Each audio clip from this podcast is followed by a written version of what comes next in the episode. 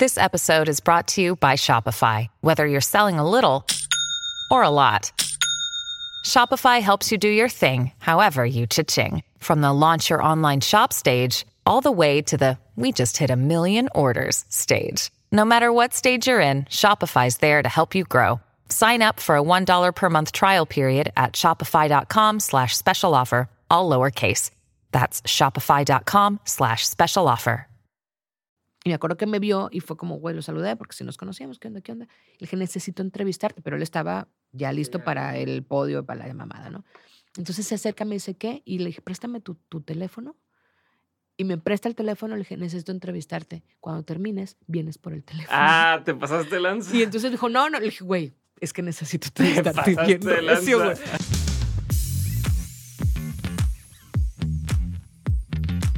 Hola a todos, mi nombre es Diego Barrazas y les doy la bienvenida a Dementes, el programa en el que me encargo de tener conversaciones con las personas que salieron del camino convencional para volverse referencia en su industria y esto para que puedas encontrar las herramientas y aprendizajes para llevarte a ti, a tu negocio y a tu vida un paso más adelante. Este episodio es una conversación con Carolina Hernández Solís. Carolina es una periodista con más de 20 años de carrera que ha trabajado en algunos de los medios más importantes de México como Reforma y Récord. Es horrible porque además yo no tengo un plan B. Es decir, yo solo quiero estar en, en este espacio de comunicación, periódico o, o podcast, lo que sea, pero comunicar, a mí eso es lo que me gusta. Actualmente Carolina se define como una periodista independiente y creadora de contenido en busca de cosas interesantes para contar. Suele tratar temas como el feminismo, la inclusión, los derechos humanos y la responsabilidad social. Soy generadora de contenidos. Ese es el, el término que más me gusta. Generadora de contenidos. ¿Por qué? Porque es un contenido. Y el contenido puede ir desde un podcast, eh, una editorial, un clip en el que diga me equivoqué, gomita. Este, es un contenido. Todo eso, eh, eh, perritos, es un contenido. Entonces, como que ese me, me cubre completo. Te dejo con este episodio y te recuerdo que si entras a dementes.mx vas a encontrar todas las notas de lo que se habló, la transcripción y los enlaces a todos los recursos mencionados. Espero que disfrutes este episodio tanto como lo disfruté yo. Carolina es una gran amiga y ella estuvo en todo el proceso desde que inicia Dementes, así que es un episodio especial. Espero que lo disfruten y me dicen qué opinan en los comentarios. Bueno, Carolina, Carol, Carol H. Solís, Solís. Caro H. Solís, pues bienvenida a Dementes. Muchas gracias. Es un gusto verte ahora en otra faceta. Yo sé. Este, ya no te puedo eh, pedir consejos sobre... Tú siempre puedes pedirme consejos sobre el amor, bebé, que es Sobre lo el que me amor, pides aparte. siempre. Oye, a ver, pues arranquemos por esta parte de, dices, o hace poco co- recompartiste, donde hay una foto que decía que solo el dueño de la casa sabe dónde están las goteras. Entonces, partiendo de ahí, ¿dónde están tus goteras? ¿O cuáles serían algunas de esas goteras que tienes? Tengo muchas goteras. Tengo muchas goteras. Creo que todos tenemos un montón de goteras. Me gustó mucho esa, esa cita, que de hecho es de sobremesa. Me gustó porque realmente define muy cabrón esta parte en donde no estamos tan conscientes de cómo está pasando el otro y aún así nos sentimos con un montón de suficiencia para cuestionarle, criticarle o incluso desde el amor, puede ser, a este, decirle por dónde, ¿no? Entonces, Mm. hay una que es, eh, tú no sabes las batallas que está librando alguien, sea amable siempre, ¿no? Y, y creo que van encaminados a los mismos. Yo lidio mucho con, con muchas inseguridades. Mis goteras son muchas inseguridades. Es decir, como soy muy desorganizada, y tú lo sabes, y aquí haces así porque lo sabes. Como soy Eh, porque yo también. es- pero como soy muy desorganizada, vivo con este constante eh, cuestionarme si fuera más organizada, Ah. conseguiría más cosas y luego, y quiero más cosas. Entonces, esa, esa gotera de esta inseguridad está constante. Trabajo con ella y sé que suena como súper hippie, pero trabajo mucho en abrazarla, en decir, güey, esto soy, está bien, no pasa nada. Esta madre que digo de me da hueva el éxito que te lo dije a ti hace cinco años, es, re- es neta, güey. Es como, no quiero estarme agobiando por eso, pero es una, es una gotera constante, porque a veces digo, no le estaré cagando. ¿No será ¿En que, qué sentido? ¿Cagándola en qué? ¿No será que si me esfuerzo poquito puedo conseguir algo mucho mejor que no sé qué quiero? Mm. Es decir, no es que lo esté esperando, pero cuando llegue voy a decir, "Ah, güey, pero fíjate, Sí, últimamente... como no sabotearte. Exacto, es como a lo mejor pudiera ser, ¿no? Últimamente me ha pasado que haciendo como retrospectiva, me doy cuenta que he conseguido muchas cosas que pensé que quería. Es decir, que solo dije, ay, a mí me gustaría venir a Dementes. Ah. Pero sí, al final Ajá. de cuentas es como, a ver, esto es un reconocimiento también. Al final de cuentas forma parte de esos reconocimientos, no por lo que implica mediáticamente, sino por lo que implicas tú, ¿no? Entonces, porque nos conocemos. sí. Sí, pues, para quien no sepa en el contexto, hace seis años que empecé de. Mentes, Ujú. muchas veces iba a grabar a donde trabajabas tú, estaba en el estudio y platicaba y te preguntaba, ¿este invitado, si este invitado no? ¿Qué opinas? Me ayudabas a, a darme así feedback de, mira, pregúntale de esto. Entonces, desde ahí sabes que existe esto. Que existe, ajá, y entonces era como esta Y tú tenías esa cosquilla de, Esa validación, de- y, y además como con un- una cuestión interna de, obviamente todavía no lo merezco, obviamente todavía no lo merezco, ¿no? Entonces como, Sí. ¿cuándo lo voy a merecer? O luego era, ya lo merezco, ¿por qué no me...? ¿Sabes? Y aunque no lo verbalizara todo el tiempo, sí es parte de eso, ¿no? Y como ese, e- es, a lo que voy es que que, últimamente te ha pasado, que... que últimamente me ha pasado eso. Eh, por ejemplo, eh, todos saben la historia de que Jessica Fernández la bloqueé porque la- le mandé un mensaje. A Jessica Fernández es una influencer muy conocida, una, una creadora de contenido regia. Y yo tenía un micro mini podcast, ¿no? Y entonces dije, güey, si está aquí, si es regia, pues la puedo invitar porque es- era presencial. Le mandé una invita o sea, le mandé un mensaje, por supuesto no lo vio y pues yo me emperré. Me ardí y la bloqueé, ¿no? La bloqueé y dije, no, pues cuando me quieras, o sí, sea, no, no, te, eh, te sentiste ofendida me sentí porque of- no te peló. porque no me validó, ¿sabes? Porque entonces mi mensaje es poco importante y todos queremos validación, no importa desde dónde estés parado, ¿no? Entonces la bloqueé porque en mi lógica es cuando tú quieras, yo ya no voy a estar disponible, ¿no? Ajá. Entonces yo gano. En mi lógica yo gano. Sí, eso, sí, eso es lo que hago cuando bloqueo. En mi lógica estoy ganando. Sé Ajá. que no, hay una parte consciente que lo entiende, pero la parte consciente no gana. Sí, ahorita me vale madre. me yo- vale absolutamente Ajá. madre. Bueno, entonces bloqueé a Jessica. Eventualmente, Es como Eh. te peleas con alguien y, y- y me pasa con Sofía, ya hasta lo hacemos de broma, pero que si, se- si hizo algo que no, es no puedo ceder porque si cedo, ya, Es- se ya valió. Entonces, no, ya sé que estoy Sigues. cagándola y estoy cagándola más, pero ahí voy hasta que ya se termine la discusión y después ya pedo. casual y ya no vuelves a tocar el tema porque sabes que perdiste, pero no lo vas a ceder. Es correcto. Ese es mi bloqueo.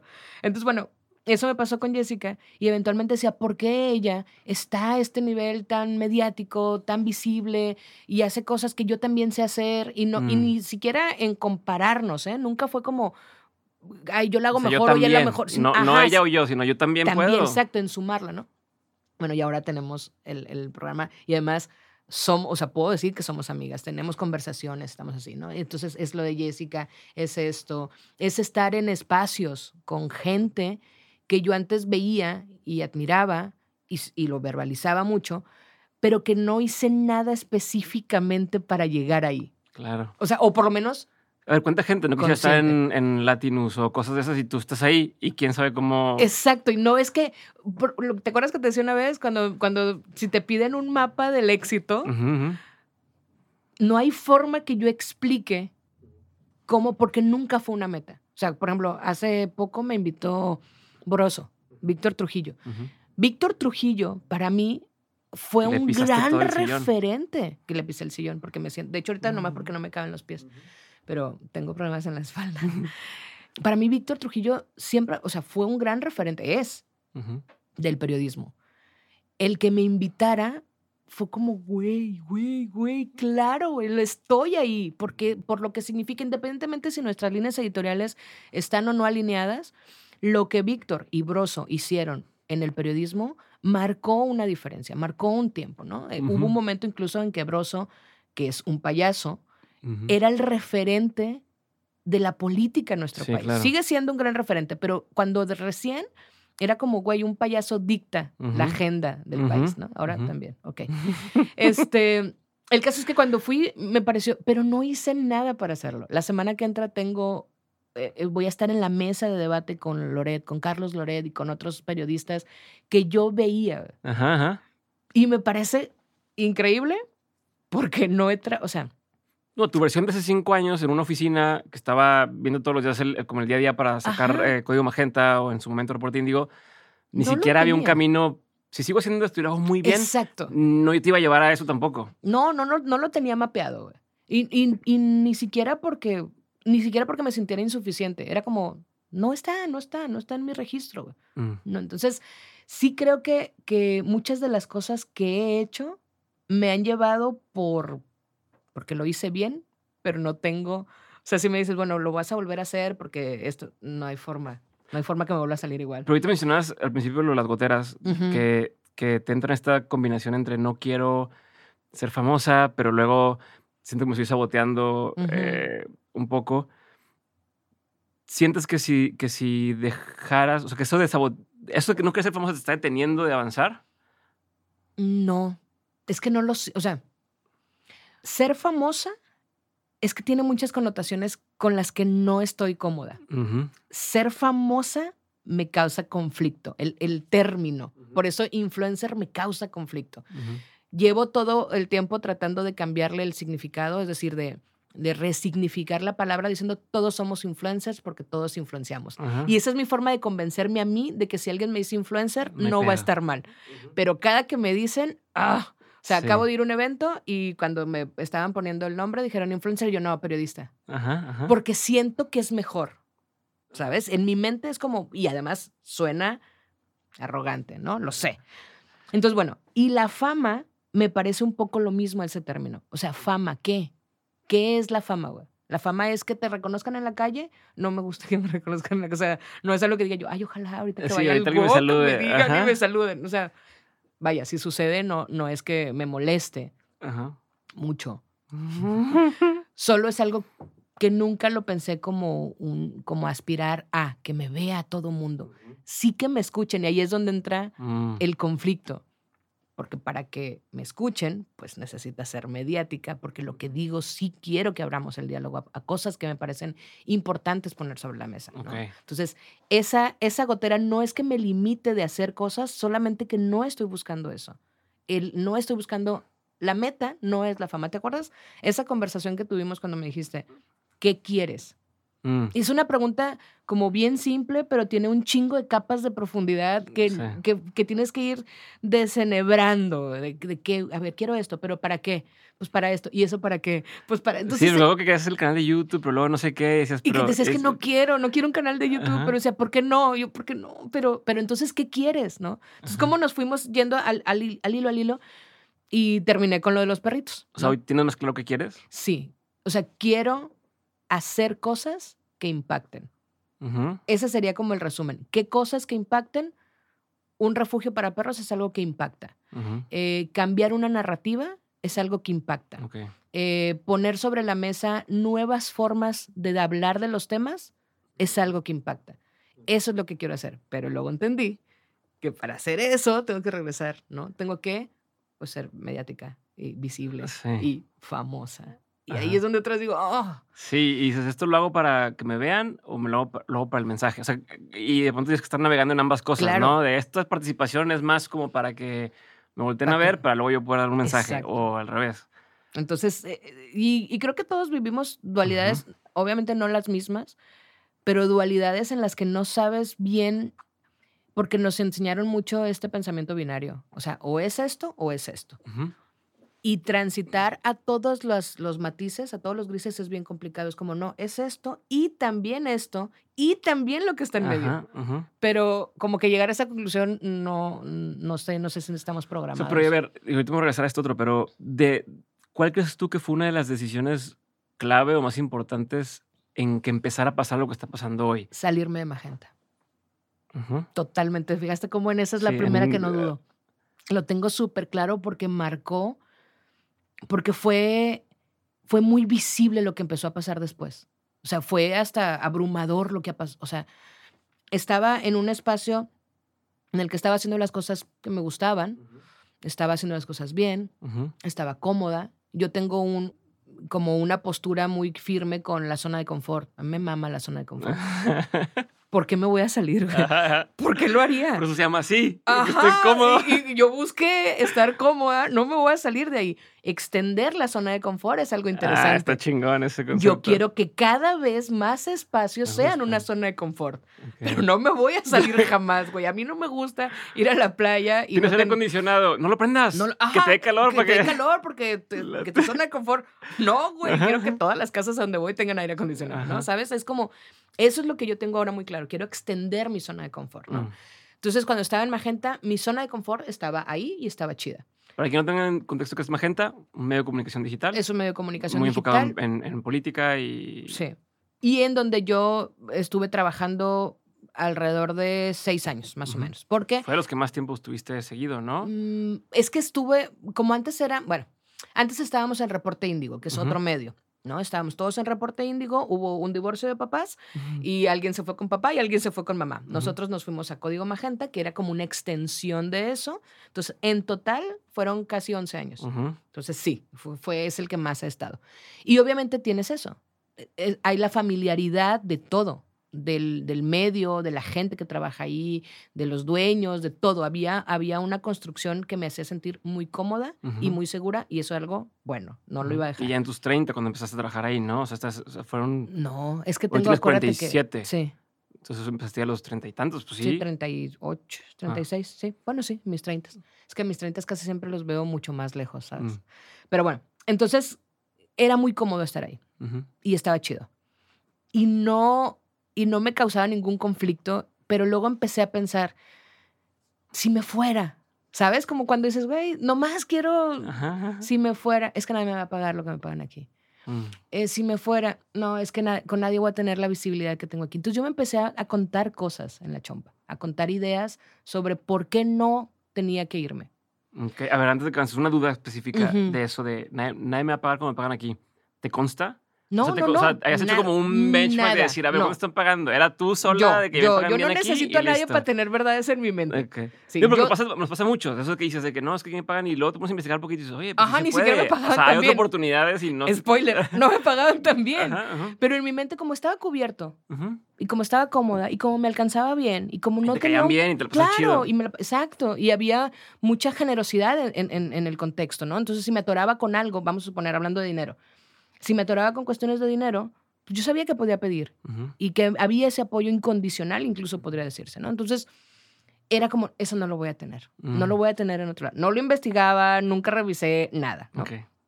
justo un día, pero em- empezó a pasarme que me sentía, mm, y esa es la expresión, no hay una palabra, pero es un, mm. Ujú. o sea, sí, estoy bien. ¿Y cómo estás? Me, bien. Ajá. El me es ajá, horrible, güey. ajá. Es horrible porque además yo no tengo un plan B. Sí. Es decir, yo solo quiero estar en, en este espacio de comunicación, un periódico o, o podcast, lo que sea, pero comunicar, a mí eso es lo que me gusta. No tengo como otras personas, por ejemplo, mi marido, él es diseñador y productor, pero si no hay chamba y se tiene que ir a chambear de, en un Oxxo, jala. O si le dan chamba de contador y puede aprenderlo, jala. Yo no puedo. Ya, o sea, eh, o sea tú, tú estás así ya Yo cabeza ya lo dura de esto es lo Yo que... ya lo intenté, dije, voy a hacer otra cosa. No, no, no, no me da la vida. ¿Qué habías hecho? Me acuerdo que una vez me contaste. Fui mesera, en Los. Cabos. ajá, justo con la playa o Hostes, algo güey, ni siquiera mesera, hostes. Entonces Ujú. era como, no puedo. Regresé llorando a mi casa y le dije, Fer, hazte cargo tú, yo no puedo hacer eso. Sí, es cierto, ¿no? Entonces, no puedo, güey. Bueno, entonces empecé a sentirme muy incómoda, muy insatisfecha. Y de hecho, cuando yo fui a renunciar, yo le dije al director, no soy feliz. Esa es mi única excusa o mi único argumento o mi única razón. Le dije, ya no soy feliz. Le dije, y sé que, y todavía le dije, yo sé que puede sonar bien simple, pero es que ya no soy feliz. O sea, vengo, no me hace feliz estar aquí, no me hace feliz lo que hago, no me hace feliz. Y, Y no aparte mames. fue un momento crítico. Sí, porque además... La no- no pandemia. Ajá, es- exacto. Y No además este, cualquiera soltaba algo en eso. este miedo de, güey, está corriendo gente porque también te da una culpa, la culpa del privilegio. Es como, güey, porque soy tan malagradecida. Tengo trabajo cuando hay un montón de gente. Sí, pero es que no me hace feliz. No me hace feliz. Entonces voy y le digo, ¿sabes qué? No soy feliz. Y me, me acuerdo perfecto que me dijo, hay tres cosas en la vida que tienen que hacerte feliz. La persona con la que compartes tu vida, tus amigos y tu trabajo. Si alguna de esas tres no te hacen feliz, no tienes por qué sentirte mal. Y yo fue como, ajá. ¿Quién te dijo esto? Ramón. Ramón Alberto. Ramón Alberto. Ramón ha sido un referente muy cabrón. Y, o sea, y en todo, pues, toda mi carrera periodística, ¿no? Entonces Ramón Alberto me dice, no tienes por qué sentirte mal. Y ahí lanza la pregunta, ¿qué quieres hacer? Le dije, no, es que no. Dijo, piensa qué quieres hacer. Le dije, es que solo, para esto, en el contexto, en ese momento yo en, en, en este medio, en Magenta, ya tenía el editorial, mi editorial que se llamaba eh, Yo qué voy a saber, pero además era la coordinadora. eras gerente de... Era gerente de editorial, ¿no? Entonces tenía que lidiar con las notas de los demás, con los, los conceptos editoriales, con los ángulos, con la línea editorial y con lo que se fuera encendiendo, ¿no? Yo apagaba fuegos Sí. y tal. Y entonces Sí, porque le- también la gente no sabe, pero se, se les juntó un- una productora digital, o sea, Cian Media Lab, de pronto era otro negocio que le daba servicio a empresas, a marcas para hacerles contenido editorial, Y pero sí. está en el mismo espacio y como que de repente se combinaban cosas, ¿no? Lo cual que es un, es un proyecto muy interesante porque tenías una visión periodística para hacer cuestiones de marketing, entonces te da un, un amplio... Y te dejaba sentir tranquila de no estoy haciendo marketing para hacer marketing, porque ¿no? tiene contenido y tiene profundidad. Lo cual Pero era el triple trabajo. Exacto. Entonces a mí eso ya me agobiaba porque además, claro, no solo era magenta, también eran cosas de Cian, también era pagar, también era lidiar con gente. Estar al ca- a cargo de gente es muy desgastante, obviamente es muy desgastante, porque tienes que lidiar con lo que les pasa. Y Con- además mi oficina... con no soy feliz. O sea, que llegue gente no soy. Y además, si te acuerdas, en mi oficina siempre había gente. Sí, siempre. Siempre había gente. Siempre había gente contándome cosas. O pedos que no eran míos. Es como, es que tengo un pedo acá laboral, pero de otra área y era como... Ahí siempre pues, estaba oso, saludos. Oso. Y siempre saludos. Siempre había gente conmigo. Y está chido, pero me desgastaba un montón porque entonces lo mío siempre Sí. quedaba a último y terminaba siendo la editorial. Es cierto, me acuerdo que de pronto era que, oye, tenemos que entregarla para no sé cuándo, para hoy, y estoy haciendo algo de otra cosa, y ahorita en un ratito la hago. Y es como, Y la, la hacía en ese lo rato. que te apasionaba hacer y que le dedicabas mucho tiempo haciendo, lo tienes que hacer en 20 minutos. en 20 minutos porque, porque no tenía tiempo, porque no había más espacio. ¿no? Entonces eso empezó a mucho desgastar. Cuando Ramón Alberto me pregunta, ¿qué quieres hacer? Le dije, es que no me parece justo, pero lo que quiero hacer es solo la editorial. Le dije, pero no, no me siento cómoda viniéndote a decir, ay, nomás lo que la niña quiera, ¿no? padre. Y otra vez, frase de Ramón, eh, cuando te den un regalo, acéptalo. Mm. Y fue como que, nomás vas a hacer el editorial. Y estuvo súper chingón. Bueno, entonces me quedé solo con el editorial Ok. y apoyaba en algunas cosas, ¿no? Pero Ujú. mi jale era editorial, entonces me sentía mucho más cómoda porque sí, esto es. ¿Cambió la- tu compensación? Mi, no, O sea, no, no, Ah, no. te mantuvo. O sea, Sí, órale. pues, se- no, ay, es una reina, güey. O sea, te dijo, más ven a hacer la editorial y no te y va... no, no, no pasa, o sea, seguimos igual, obviamente te, te distribuyo otras chambas Sí, eh, sí pero tu responsabilidad es esta. Es el editorial. Dije, güey, turbo. Y Ujú. dije, a huevo, eso es lo que quería. Y pues no. Sucedió que al final empecé a hacer solo la editorial y algunas otras cosas, pero seguía con este coso de, híjole, no era eso. Mm. No era eso. Al final de cuentas era todo lo que había cambiado ya, porque en- como en cualquier relación, si tienes una relación de 10 años, los objetivos se van a, a lugares distintos Sí. y editorialmente nos fuimos a lugares distintos. Ninguno mejor que otro, simplemente distintos. Entonces empezamos a, yo empecé a ver cosas que ya no me gustaban, que tenían que ver con cuestiones editoriales, en las que yo ya no tenía injerencia además. Y era como, güey, es mi bebé. O sea, Sí, yo claro. estuve ahí cuando nació Código Magenta, pero no me gusta esa ropa que le estás poniendo, no Ya. me gusta esas cosas que le estás enseñando, no me gustan. Entonces pasó, yo creo que seguimos en pandemia, por cierto, y pasaron a lo mejor tres meses o cuatro meses y volví a ir con Ramón. Y le dije, Ramón, no, no era eso. güey. O sea, no estoy, no estoy chida. güey". Luego hubo ahí un, un editorial que yo publiqué Mm. en el que hubo un desencuentro editorial, vaya, un, un desencuentro editorial, y como que ese fue el, el punto en el que los dos nos dimos cuenta que es como es cierto, vamos a lugares Sí. distintos. Entonces ya fuimos, me dijo, tienes razón. Sí, es un desencuentro del sentido, digo, no por ser específicos, pero yo pienso A y aquí Exacto, piensan yo B pienso distinto. Y, pues Y no, como carnal. que eso fue muy simbólico. Porque ahí los dos es como, y, y a mí me gusta contarlo así, quién sabe Ramón Alberto si lo cuenta igual, pero a mí me ¿Quién gusta... era caro? Así, Ajá, de ah, no, ¿cuál que- es eso? Pero era un poco, no es falta de cariño, Ujú. solo que ya no. Mm. Es esa relación. Y de hecho, Ramón hizo una analogía de, de ese tipo de relaciones. Y me dijo, a ver, lo- y creo que lo puedo contar porque nunca lo, lo dijo, en- lo checamos. Este, pero me dijo, yo con mi ex me llevo muy bien, pero no podemos estar juntos. Ya. Y eso nos pasó. O sea, era como, yo le tengo un agradecimiento muy cabrón, porque además me forjó en muchos sentidos, no solo laborales, sino personales, y porque me apoyó en un montón de cosas, y porque era alguien con el que podía rebotar un montón de cosas, Ujú, simplemente nos fuimos a lugares distintos. ujú. Y, él, y además, eh, recuerdo que dijo, estas puertas siempre están abiertas, es decir, si tienes Sí, dudas, claro. coméntame. Me dio un consejo que no me, o sea, que no estaba de acuerdo con ese consejo y le dije, ah, claro, sí.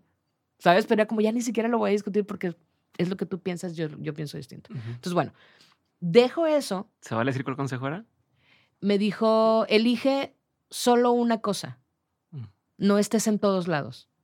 Y yo no creo que sea. De hecho, ahora lo llevé al, Al extremo, desde sí. todos lados voy a estar. Ajá. Y de hecho, Omnipresente. omnipresente. De hecho, ese, aunque en ese momento dije, "Mm, sí, gracias, y pensaba que no, muchas de las cosas que sí me limit- que sí me causaban pedo era como, güey, otro podcast, voy a ir acá. Es como, y no, y no- hasta ahorita me está, o sea, nunca lo hice consciente, pero seguramente eso me estaba dando, me, hacía- me hacía clic. Entonces luego, me salgo de eso y no tenía nada. Nadie me había ofrecido Ajá, nada. ajá. Ya había medio sondeado cosas, pero muy por encima. Pero la Eh, gente no te conocía. no, o O sea, sea, porque, a ver, hay que ponerlo en, en contexto. Toda esa época tú no tenías una cuenta, o sea, sí estaba pública tu cuenta de Instagram, pero no era que subieras, subías todo- todo el- todas las publicaciones eran, ¿quién rescata este perrito? Este, me encontré un perrito que lo puede adoptar, esas son tus publicaciones. y mis perros. Ajá. Ay, aquí he dormido Bosco. Ajá, ajá. Totalmente, güey. Tenía cuatro mil seguidores en Instagram. Sí. Y estaba el editorial que más o menos tenía resonancia, pero. Pero es código magenta. y muy local, ¿no? Ujú. Era como si de repente alguien me decía, ay, está muy padre. Sí, pero no, era, pero no era mucho de tú, tu cara, tu nombre. O sea, No, sí era no, tu no. cara, pero eras como el que da las noticias en un Sí, medio. Es el Sí, medio. Exactamente, era el medio, ¿no? Y, e insisto, en, en términos generales, muy local, Ujú. ¿no? Porque además los temas también eran más o menos locales. Entonces, bueno, en esa semana que, que yo me salgo de Magenta, en la misma semana, hace cuenta, yo me fui el martes y el jueves me mandan un mensaje de Latinus. El y fue como, Y tú no crees en cosas de esas, ¿verdad? ¿O sí? no, pero, pero no encuentro ninguna explicación. Ajá. No hay nada lógico que me diga cómo, porque yo no tenía ningún contacto con ellos. Mm. Yo tengo un amigo que trabaja ahí y hacía años que habíamos platicado, o sea, nada pues. Y cuando veo el mensaje es como que al Instagram, de hecho, porque no, pues. no. Entonces le contesto, me pasa el número, hablo con, y resulta que era la directora editorial de Latinos. Ok. Entonces le hablo a mi amigo y le dije, eh, tú sabes que ya no estoy en Código Magenta, ¿tú hablaste con ella? No sabía que no estabas en Código Magenta. Yo, obvio, tú sabes. ti, morra, Exacto. Y él como... Me dijo, no, no, no, no. Dijo, ya tenía semanas este, sondeándote la directora. Mm. Y le dije, ah, pues bueno. Y entonces, Como lo- el timing de las cosas está muy cabrón. Ujú. Entonces, ahí, cerra, ahí cerramos deal. Porque además yo soy terrible para hacer deals de yo no voy a, que lo sepan, yo no voy a decir mentiras, ¿cuánto ganas esto gano? Ujú, ujú. Este, Sí, o sea, o- no, no es estrategias para negociar, ¿no? De, te digo peor. esto, pero luego esto otro. soy la peor. ¿Por qué? Porque me da hueva. Ajá. Es como, ah, ya, o sea, esto es lo que gano, güey. Y no, no tengo chamba. O sea, no. La necesito, lo Esa- y si lo necesito, Ujú. dime, ¿tú me vas a dar dinero? Dame dinero. Ajá, Entonces, ok. Fue como, pues sí, de hecho, apenas estábamos como en el deal y le dije, de entrada sí, ¿eh? O sea, la verdad te decía un número y tú ya de que de sí, entrada sí, sí, sí. de entrada sí. ¿Por qué? Porque es un medio con exposición, porque voy a poder hacer lo que quiero, porque además me va a pagar. Siempre es como, y además Y me va a pagar. además- Como, no, tonta, eso. No, bueno, pero es que eso te ha marcado desde siempre. Y eso es lo importante. O sea, Sí. estás aquí también, o sea, a ver, pudiste, pudiste haberte ido a otro lugar por lana ujú. y a lo mejor ahí estarías otra vez con esta de no soy feliz no soy y no soy feliz. Es que sí quiero ser feliz, ¿sabes? O sea, para mí- Y el dinero sé, estoy tratando de entenderlo. Y también tú sabes que tengo una relación complicada, lo he dicho muchas veces, y ahorita sí que hablamos de eso. Ujú. Pero estoy entendiendo que es importante. O sea, ¿por qué? Porque lo necesito para poder hacer las demás cosas. Pero a la hora de hacer una negociación, siempre es sí. Acabo de cerrar un deal con Marion Reimers. Me habló, Marion Reimers es una periodista deportiva, muy chingona. Ya estuvo aquí. Y- sí, y me habló la Marion, me dijo, güey, hay que hacer cosas, la chingada, no puedo decir todavía qué es, pero un deal. Fui a, estaba en Ciudad de México yo, entonces le dije, sí, claro, me hicieron una presentación, y yo, güey, turbo, güey, me encanta, me voló la chompa, sí, la madre. Bueno, la madre, entonces, este, de- sí, sí, como, bueno, para hacerte la propuesta ya formal y tal, y yo, ah, huevo, Ah, claro. no era gratis, yo estaba puesta. No, todavía ahí, yo dije, la propuesta formal de como tiempos, ¿no? De cómo lo vamos a hacer. Ajá, ajá. Cuando me llega la propuesta y hay dinero, dije, no mames, claro, me va a pagar. Así se manejan las cosas en el mundo. Ajá. Pero te juro por cada uno de mis perros vivos y muertos que nunca pensé en, o sea, estaba muy entusiasmada porque es Marion, porque el proyecto está en chingón, porque es como, sí, güey, eso quiero hacer. Entonces, bueno. Pero ¿cómo sabes que no se te pierda esa, esa chispa? ¿Cómo crees que, o sea, crees que eventualmente empieza a pasar el, uy, a ver, ¿cuánto están pagando? Para ver si sí me animo o no me animo, o tal. Sí, tiene que ser. Espero que sí, güey. Ajá, pero y, y en, ese, en ese pensar así, ¿no crees que te va a ir la magia o esa emoción? Yo de- creo que puedo, o, o- o algo que en lo que en lo que debería estar trabajando es encontrar el balance. Mm. Lo hago ahora un poco. Yo doy conferencias y tengo alguien que me maneja las fechas y las conferencias. Justo porque como yo no cobraba, alguien me dijo, "Te- neta que no, yo, ah, pues es que está padre no ir a platicar. Pues bueno, me cagotearon, me dijo, "Ten, este es un manager y te va a ayudar, ¿ok? Ok, Ujú. ok, perfecto. Pero aún así, a ella es, es una, es una morra y a ella siempre le digo, universidades, colectivas, no les cobras. Mm. Y yo sé, eh, de hecho, renegociamos su porcentaje, porque cuando tienes un manete, si lo consigues tú, Sí, tienes te doy un una porcentaje. Pero si lo consigo yo, es otro porcentaje. A ella lo pusimos en el alto porque va a haber muchas gratis. Sí. O no muchas, pero sí, Sí, va o a sea, haber. sí, cada una gratis ella no cobra nada y como Exacto, quiera como la quiera chamba de gestiona. gestionarlo. Ujú. Entonces fue como, re- o sea, replanteemos cómo, pero yo no le voy a cobrar a la universidad, a menos que sea el TEC o el ITAM. Doble. Eh, Doble. El tech financiera para El todas TEC, las demás. exactamente, este, que es lo que hacen, ¿no? Son sus incubadoras de emprendimiento. ujú. Entonces, e- ese tipo de cosas, creo que, que ahí pudiera estar el balance. Cobras, yo lo vi con un veterinario alguna vez. El veterinario, ese me ayudaba un chingo con los rescates. Y, y hacía unas cuentas de que yo le llamaba Abraham Sumaloca.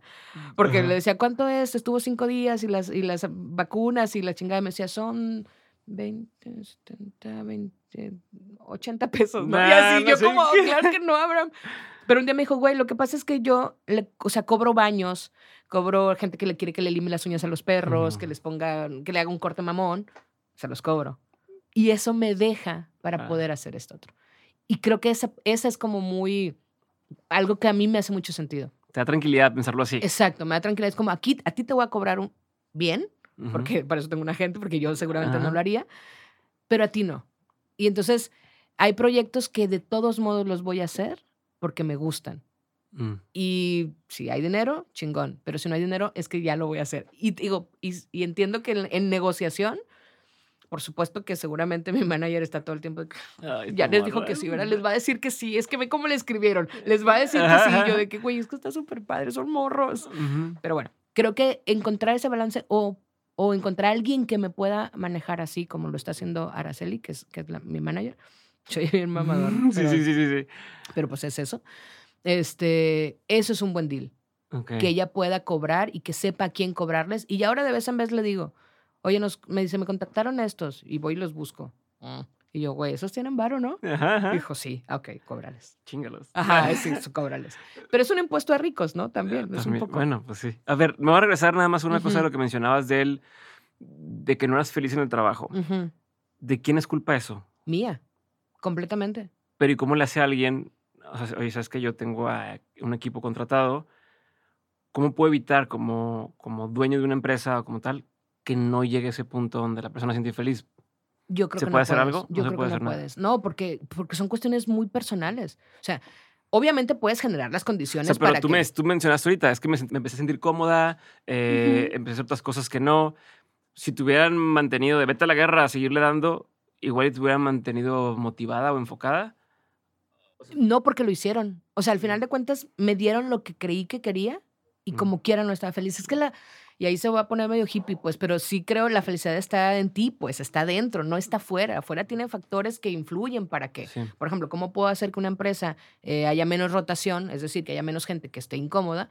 Pues generar las condiciones, ¿verdad? un buen sueldo, condiciones dignas, un trato justo, este, diversidad, equidad, todas esas madres que ya sabemos. Obviamente, generando esas condiciones, probablemente tengas menos posibilidades de que la gente se vaya. Pero eventualmente habrá quienes deje de satisfacerle eso porque es una necesidad natural Claro. interna. Yo no recuerdo, y, y ahorita que mientras me estabas preguntando, porque como yo puedo hacer varias cosas, Sí, ¿sabes? ¿no? Trataba de acordarme qué había el contexto en mi vida en ese momento. Seguramente había algo personal. Estás quedándote de casa, estás buscando estaba- casa, ¿te o sea, me y que también te había- apareció, que no crees en esas cosas, pero te apareció. De la casa está bien Ah, cabrón. vamos a contar esa historia de la casa. Yo vivía en una casa este, en el sur de Monterrey, que es una zona que a mí me gusta mucho, es mucho más verde. Eh, Cerca de mi casa había como ah, un, lagui- un riachuelo para mis perros, todo maravilloso. La persona que me la renta dice, la voy a vender, ustedes la pueden comprar, nosotros no la podíamos comprar. Y me dijo, güey, pues la voy a vender. La compra un güey que se la va a regalar a su hija de bodas, papi, Ajá. mamá. Entonces, bueno, no la va a rentar. Entonces, pues hay que buscar otra casa. Empezamos a buscar y en el sur no nos alcanzaba, los precios estaban, o sea, salidos totalmente de proporción y fue como chinga, pues qué. Y empezamos a buscar hacia otro espacio, ¿no? hacia el lado de Cumbres. Pero era como hasta aquí y no, hasta aquí y no, Ah. hasta aquí. Entonces, cada vez más lejos porque no, no había la casa. En eso sí creo, en el clic. Mm. Me pasa con las notas, me pasa con, me pasa con eso. Es como tú ¿Con la sabes gente? con la gente. Es Mm. como, ah, sí es. Mm, hay un momento en que hace clic, en lo que embona todo, ¿no? sí, sí. Entonces, bueno, no encontramos la casa. Y Está bien, y está bien el precio, y está más o menos cerca, pero no, no, no. Entonces empezamos a irnos de a poquito, de a poquito, cada vez más, cada vez más, cada vez más. Y ya en casa del diablo encontramos una. Y fue como, güey, es la casa. Tenía el jardín grande, tenía la cocina. Era una casa nueva, nunca la habían usado, la sacaron y, la, y la- la rentaron inmediatamente. Entonces, pero, culo del diablo. Ujú. Dijimos, chingado. Nuestra lógica, tanto de mi esposo como mía, fue, ¿este te gusta? Sí, a mí también. Vamos a hacer una hora de tráfico, güey. Mm. Vamos a hacer una hora de camino, que lo sepas, mira cómo está el tráfico, una Sí, hora y media. a De los Mm. trabajos acá, vamos a hacer una hora. Y yo, sí, pero de hacer una hora y llegar a un lugar que te gusta, a hacer una hora o media hora y llegar a un lugar que medio te gusta, puta, una hora y que nos guste. A huevo. Fer dijo, sí, Mm. Jalo. Bueno, nos cambiamos de esa casa y a la semana, pandemia. Home Qué office todos, güey. Y entonces fue como, no mames. Pero sí, no creo en eso, pero, Pero me te pasa pase muy pase. seguido. Muy O seguido. sea, y, y Yo por eso no voy a creer para que el universo me me siga dando. de güey, que- de que, güey, a ver, otra date prueba. cuenta. A ver, otra prueba. A ver, otra vez. Ay, pues sigo sin creer. Ajá, ajá. Cuando dice ay, estás bien guapa. Este, ¿Qué? ¿Qué? No Este, te escuché. Es que había como ruido. Entonces, bueno, en, en ese punto de, de si una empresa puede o no, creo que tiene que ver con las personas. Tiene que ver con que en algún momento se va a acabar, porque las cosas también esa es otra que yo estoy aceptando cada vez con más claridad. Las cosas se acaban, todo, todo se acaba, aunque nos digan que no, aunque qui- quisiéramos que no. Hoy justo escribía un texto sobre la palabra extrañar. Extrañar viene del latín y tiene que ver con extranjero, con algo que te parece raro, que viene de fuera, que, no, que no hace sentido. ¿no? Extrañar es dejar de tener esa normalidad que tenías o eso que tenías. Por eso cuando alguien se va de tu vida extrañas o extrañas un trabajo o extrañas tus amigos, porque estabas acostumbrado a eso y de repente ya no está. Extrañas, ¿no? Creo que, que al final de cuentas en algún momento extrañamos todo. Se te va a acabar esa magia que tenías en una relación. Habrá, y, y- y tal vez ahí esté la, la clave, obviamente no lo sé, de relaciones duraderas, es como vas mutando, Sí. vas cambiando lo que te... Ya no habrá, tú quizá, yo lo digo muy seguido con Ángeles Mastreta, tiene un libro de mujeres de ojos grandes. No quiero la paz, digo, no quiero la magia, quiero la paz. Mm. Porque de repente deja de ser mágico, ¿no? Entonces, creo que en los trabajos también sucede eso. Aunque las condiciones estén chidas, aunque estés haciendo, se te va, se, se acabó. Se Pero acabó extrañar está mal o está bien. No, está maravilloso, porque al final de cuentas existió y estuvo. Mm. Y la nostalgia cuando lo... Y, y tendría que ser cuando lo reinterpretas o cuando llegas a ese momento de la nostalgia, es un sentimiento bien bonito. La no- de, de extrañar a nostalgia. Es decir, como, Mm. como esa transicióncita que ya no te duele. Yo, por ejemplo, lo veo, obviamente, y lo había escrito por uno de mis perros que murió, ¿no? Y es como lo extraño, güey, porque en mi normalidad estaban ahí tic, tic, tic, tic, tic, sus patitas todo el tiempo, ya no está, lo extraño. Pero hay una añoranza distinta. Es como, ah, pero qué chido, ¿no? La pasó súper bien y yo también, y qué chingón. Y acabó, pues acabó. Ok. Las cosas acaban. Pero ¿y cuál es la diferencia entre eso y, y vivir en el pasado? ¿no? Pensando, por ejemplo, tienes unos tenis que son unos tenis como los que tienes de morra. Eh, Los traigo puestos. ¿Para ti eso qué significa? O sea, ¿no es como vivir en la versión de antes? ¿O qué significa? ¿O es otra forma de interpretar? Eh, en ese caso en particular, y, y vamos a ver si lo podemos aterrizar a cuestiones más profundas, pero en este caso en particular es, me los pude comprar yo. Mm, Y cuando los usaba, cuando estaba chavita, era mi contexto conmigo era bien diferente. Es decir, yo no me sentía ni bonita, ni cómoda conmigo, ni feliz con lo que estaba haciendo, porque era una adolescente además, ¿no? Es natural que no lo sientes así. Porque mi cuerpo no me gustaba, porque lo que me decían de afuera y cómo me veía no empataba con un chingo de cosas. Entonces, me gustaban los tenis, pero todo lo demás a mi alrededor no estaba haciendo ya. match. Y ahora es como, güey, me los compré, me gustan, me gusto, mi entorno me gusta, todo está chido. Entonces, en ese Mm. caso, eso fue. Está como que resignificando un poco el- los tenis, ¿no? Ajá, Como de que, mira, mira, bebé, así debiste Ujú. haber sido siempre, ¿no? No sé si eso lo podamos llevar a, a la profundidad del tema y es, pues, un poco vivir en, no es vivir en el pasado, sino recordar cosas que estuvieron chidas. Es que nos hace bien. Yo sí creo que recordar te hace bien, porque además te sitúa y te da un punto de comparación. Si no, si no puedes tener eh, algo de donde comparar, ¿cómo sabes que no estás feliz? O cómo sabes que estás triste todo es por comparación. O sea, ¿cómo sabes que no eres rico? Pues porque estás viendo Sí, otro güey que tiene más. ¿Cómo sabes que no estás feliz? Pues porque estás viendo o porque recuerdas. Es como yo antes me sentía diferente.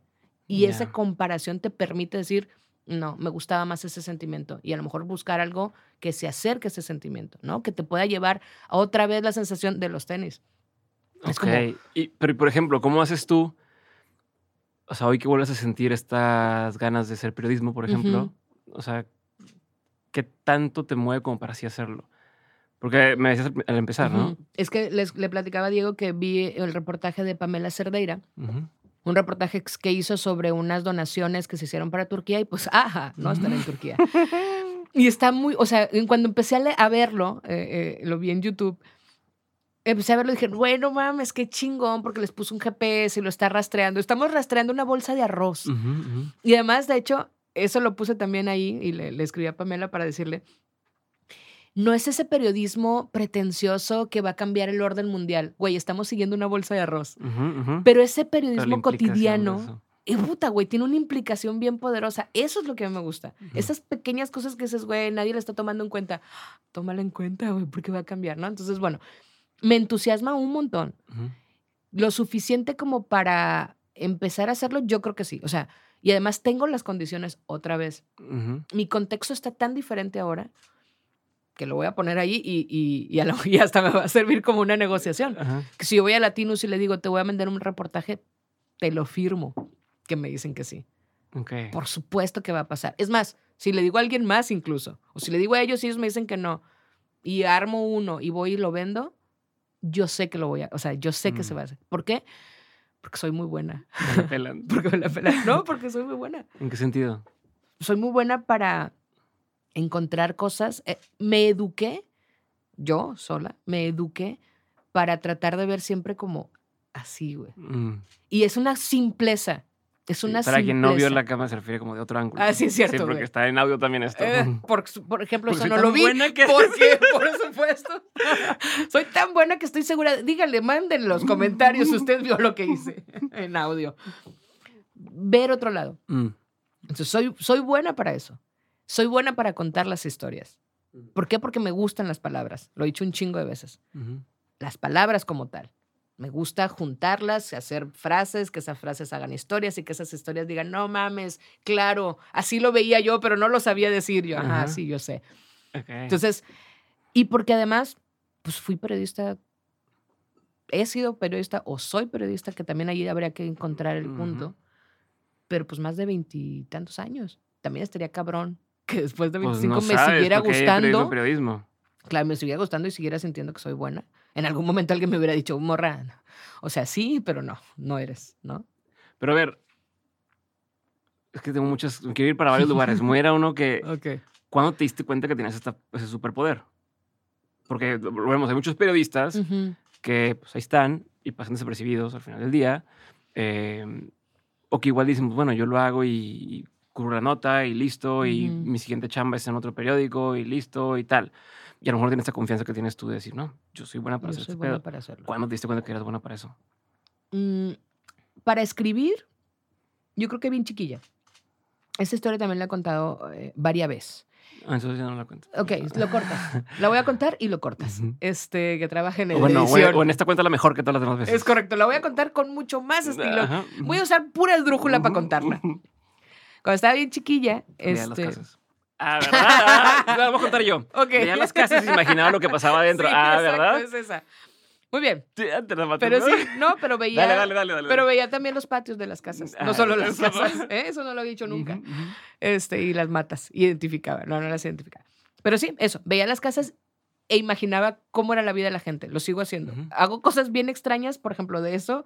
Acabo de caer en cuenta hace poco. Una amiga me preguntó, ¿tú también ves, está bien, está bien pata esto, ¿tú también ves lugares donde podrías vivir si no tuvieras casa en la calle? Es decir, Mm, puente, decir, Rinconcitos. y "Mm, ahí pudiera dormir. ¿Por qué hacemos eso? No sé, pero lo hago. Ok. ¿Ok?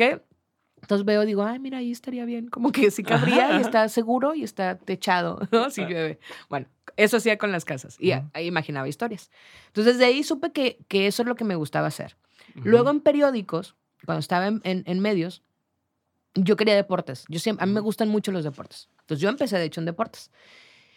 Pero me, en cada periódico al que me movía o en cada, en cada, en algún momento de mi carrera, siempre me mandaban a la nota local, es decir, la nota más dura, la nota de historia, la nota que tiene más impacto, porque el deporte Ujú. tiene impacto, pero obviamente en un periódico, si se fijan, primero está la local y Sí, luego claro. deportes, ¿no? La local o nacional. Y siempre me mandaban. Una vez hice una, un análisis de por qué, y es porque soy necia. Mm, Soy necia, entonces cuando yo pregunto algo, estoy esperando que me respondas eso. sí. Entonces, si es un futbolista, o si es un diputado, o si es un senador, o si es, me vale absolutamente madres. Yo pregunté algo porque eso fue lo que me dijeron que tenía que preguntar. Y porque además, spoiler, yo ya escribí la historia. Mm, Yo ya tengo un cuento contado de cómo voy a contar esa historia. Si tú no me contestas lo que yo necesito, pues esta historia que yo ya le escribí en mi mente no va a funcionar y yo no voy a perder el tiempo, ¿no? Entonces, me mandaban porque, oiga, alcalde, dicen que hubo un desvío de fondos y no sé qué. Sí, no, lo que pasa, sí, pero lo del desvío, lo que pasa, y el desvío, y el desvío, y el desvío, y el desvío, y el desvío. Entonces, sacaba algo, o dime que no, porque también un no es una respuesta, o Ujú. no me contestes. Ah, no me, ah, lo que usted dice es que no va a responder a eso, ok, eso también es nota Ajá, ajá. todo es nota, ¿no? Ok. Entonces, bueno, ahí me di cuenta que tenía, y es una habilidad que no desarrollé específicamente, que no me la enseñaron, que es algo que tengo, que tiene que ver con mi carácter. Ujú. Entonces me di cuenta que podía conseguir muchas cosas. Ok. Voy a contar la anécdota de cómo entré al periódico. Ujú. Cuando yo entré a Grupo Reforma, que Pero fue... pausa ahí, Sí. porque lo que te pregunté, Ujú, a ver si vas a llegar a eso, cuando te diste cuenta que eras buena ujú. para eso. Porque una cosa es, yo me imagino muchas historias, sí, pues yo me imagino que puedo cantar en un concierto Ah, no, y me las- imagino que canto ah, bien claro, cabrón. Pero una cosa es imaginarme a hacerlo y que sí hay una respuesta que- sobre eso, ¿no? Ok, ok. O lo de los ángulos, es decir, me di cuenta que era buena para encontrar otro Mm, ángulo. Ya. ¿Cuándo encontraste eso? Que eventualmente lo contestarás. Sí. Podemos irnos a eso, pero que no. Sí, ya, ya entendí, ajá, ya entendí que, o sea, es como, ok, déjalo contesto de una vez. Ajá. Cuando empecé a hacer eso, cuando me di cuenta que me movían a la local, porque podían, podía ser muy incisiva, y luego cuando empezaba a escribir esas historias, me di cuenta que las contaba de una forma que las demás personas no la habían pensado. Es decir, que podía ver eh, pequeños detalles que parecían insignificantes para otros y que para mí era como, no, es que eso. Y, y otra vez volvemos al clic. Había algo que me hacía clic. Es como, no, es que es ¿Te esto. acuerdas de alguna vez, así en particular, de las primeras veces que, Una vez alguien una lo- hizo un remark de eso? Una vez, eh, cuando estaba en Nuevo Laredo, era el tercer secretario de seguridad, obviamente, que ponía de seguridad municipal. Era el tercero, porque habían matado a los otros dos. Órale. Entonces era la rifa del tigre. Y ese es el ángulo cantado. Era la rifa del tigre y entonces todo el mundo te mandó a la presentación de este Pimentel, se apellidaba el señor. O se apellida, espero que siga vivo. Y yo fui a la conferencia en donde lo presentaron y todo el mundo sabía que el ángulo iba a ser la rifa del tigre. Y toda la nota, o sea, todo el tiempo que estuve ahí, yo estuve viendo al señor. Y le vi la nariz, y le vi las cicatrices que tenía, y le vi sus expresiones cuando alguien acá, mientras estaban acá hablando, yo estaba viendo la cara de este güey y este señor hablando, diciendo, no, sí, porque nosotros, y yo viendo dónde, dónde respiraba, dónde Mm. se atoraba, dónde se ponía nervioso. Y toda mi crónica fue de él de él y sus ojos y sus cicatrices y su nariz y sus manos y su pie, cómo estaba moviendo el pie y cómo cuando el sargento dijo específicamente esto, respiró y soltó el aire porque él sabe que bla, bla, bla. Esa crónica, a final de cuentas, sí, es la rifa del tigre, pero yo quería contarla como él o como yo imaginaba que él lo estaba viviendo y nadie estaba viendo al güey, porque obviamente la nota estaba acá, ¿no? En donde estás cuando escribí, escribí esa y, y cuando salió, me acuerdo que ese güey me llamó a la oficina O sea, me, me fue y me buscó, bueno, o sea, fueron a buscarme al, al periódico y me dijo, es que, es que está cabrón lo que hiciste. Dijo, Ya. yo no, no tenía conciencia, me acuerdo mucho porque tenía una cicatriz en la nariz. Ujú. Dijo, no tenía conciencia de mi cicatriz en la nariz, es decir, Sí, de sí, que lo estabas lo viendo todo el tiempo, pero nunca sabía que la gente lo que veía. la gente o- lo veía. Dijo, está muy cabrón lo que hiciste. Hice una muy buena relación con él que me servía para conseguir información. Entonces yo conseguía muy buena información. Eso también tengo. Como puedo socializar eh, fácil. relativamente fácil, consigo cosas. En, en- en términos de, de- de periodismo, consigo información. Soy alguien Sí, que la información es una moneda. Totalmente, porque puedo negociar incluso esa moneda. Es como, bueno, tú dime qué si quieres, cómo lo hacemos. ¿Cómo? Y soy una persona que creo, mm, voy a decir parezco porque no podría asegurarlo, pero parezco confiable. Ajá. O sea, no, sí pensé que me ibas a robar. No, sí. pero confiable, sabías que te iba a robar. es ser confiable, güey. Lo que ves es lo que hay. Tú me ves y No, dices, sí. me va a robar. Y va a pasar. A. Exacto, no, estoy, no, no hay nada que no veas. No, no, sí. Entonces creo que también eso ayuda. Sí, eh, eh, eres como, ¿cómo te puedo decir? Como familiar. O sea, Ujú. sientes familiaridad, como, ah, Sí, no, nos acabas de conocer, pero me hace sentir tranquilo. Y te digo las cosas bien y no estoy pretendiendo y no estoy buscando. Es más, te voy a decir al chile, lo que quiero es que me des información porque eso me va a dar a mí acá en el periódico. Ah, ok. Entonces la gente le- se siente cómoda. Ujú. Entonces ahí me di cuenta que era buena. Cuando identifiqué todo eso, cómo lo escribo, desde dónde lo veo y cómo, y cómo la gente se siente conmigo. Consigo muchas cosas así porque además una vez, por ejemplo, para una entrevista, porque no me estaban diciendo, o sea, se veía que estaba incómoda la persona, entonces tenía, era la grabadora y le paré. Y cuando me dijo, ¿estás parando? Le dije, sí, porque no estás cómodo. ¿Cuándo te sientes cómodo? Yo no tengo pedo. O sea, no. Y eso es como, ah, ok. ah, ok. La gente se desarma. Ajá. Como, ok, bueno, ok. ah, ok. Ok. Entonces, bueno, eso con... Pero ¿y sentiste que eso lo valoraban tus jefes en ese momento? O sea, que sí veían, en, otras personas lo veían o, o nada más No, tú lo sí. veías y Lo es que, güey, veían- es que fíjate en esto. Lo veían en el texto final.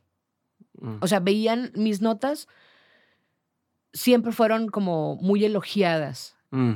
en, en cuanto a la narrativa. Ujú. Entonces, en eso lo veían. No estoy segura que vieran como el proceso y tampoco estoy segura que les importara. Al final de cuentas, es una nota que tiene vistas, que se ve chida, que está interesante, que la gente la va a leer, que la va a leer completa. ya. Entonces, por ahí era. Cuando yo entré al periódico, que, ese es- que tiene que ver un poco cuando me di cuenta que también tenía eso. Eh, hicieron unos cursos, Grupo Reforma hace unos, Sí, hace todavía, la historia del Reforma. ajá, hace todavía esos talleres, ¿no? Unos tallercitos para encontrar eh, gente. Y Tú estudiaste yo estudié artes plásticas. Ujú. Yo estudié artes plásticas.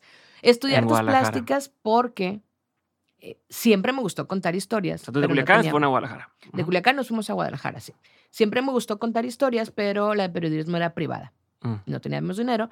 Y mi lógica era que artes plásticas, pues tenía literatura, entonces iba a escribir. Ajá. Y llevaba fotografía, entonces iba a tomar fotos, periodismo. Para mí es periodismo, ¿no? Mi lógica no tiene falla.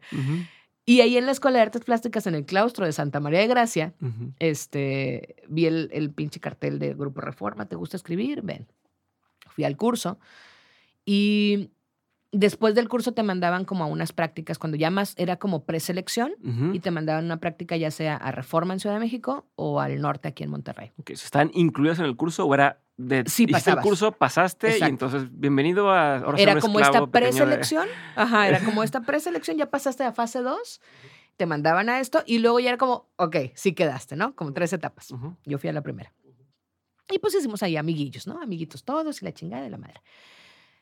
Termina el curso, se selecciona el primer grupo y ya nos mandábamos mensajes, ¿no? Hablaba, no, ya, ya seleccionaron un grupo, ay, chingón. A ti te hablan, no, a mí no me hablaron. Ujú, Pero no ujú. importa, porque es el primer grupo. Ujú. Lo último siempre es lo mejor. Ajá, sí, sí. Segundo grupo, ya me hablaron a ti. No, todavía no, pero no deben tardar. En el tercer grupo era el último grupo. Entonces dijo, no, ya nos dijeron que este es el último grupo, que se va. Y pues ya, ya dieron los nombres. Y yo, ¿cómo? Debe haber un error. Y entonces lo que yo hice es, ¿quién te habló? ¿Y, de, ¿Y a dónde fuiste cuando te hablaron? No, pues me habló Lili Salas y fuimos a Reforma Jalisco, que está en tal lugar. Perfecto. Entonces fui a tal lugar. Ah, picuda. Ajá. ent- Ok. Fui a tal lugar y llegué y les dije, oye, me hablaron, me llamó Lili Salas. Bueno, le llamó a mi mamá. Me llamó Lili Salas. Y pues que para algo de que nos íbamos a ir. Qué cabrón. que nos íbamos a ir a algún lugar, ¿no? A México. O, a O sea, porque ya escuché las dos versiones. Escuché la versión de, de, de que el concurso y tal, y también he escuchado tu versión de no quede, pero no sé los detalles. A ver, esa. entonces. Entonces voy y le digo eso. me- mi mamá me dijo Qué que me buena habían idea. hablado y pues aquí estoy. Y me dijo, ¿pero quién te habló? Yo, no, a mí no, a mi mamá. Yo no siento mentiras porque yo, yo no hablé con esa Exacto, persona. güey, exacto, porque además no estoy mintiendo. Yo no hablé con esa persona. Ajá, Entonces ajá. en mi mente es fácil decir, Qué- porque qué no estoy mintiendo. Ajá. No, yo no. mi mamá. Me dijo que me había hablado Lili Salas. Ok. Qué buena Dijo, nadie te habló. estrategia. Y yo, mi mamá no, no entiendo por qué mi mamá mentiría, ¿no? O sea, ¿cómo sabría mi mamá? ¿Le estás haciendo mentiras a mi mamá? Ajá, porque si le estás, ¿quieres, ¿quieres hablar con mi mamá? Habla con mi mamá. Y me dijo, yo soy Lili Salas. Ella era Lili Salas, güey. Dijo, yo soy Lili Salas y por supuesto no te hablé. Pero si tienes ese arrojo de venir aquí a decirme a los ojos, yo creo que puedes tener potencial como periodista. Obvio, tengo. Nunca, es que todo esto fue un stunt para que vieras. Ajá, yo. Pero en ese Acción. momento, ¿le aceptaste algo? O sea, ¿le aceptaste que.? Ah, no, es que sí, ya no me sa- dijo nada. O sea, de cuenta, me dijo, ¿sabes que no te hablé? Sí, yo No sé sé que qué". no te marqué, pero.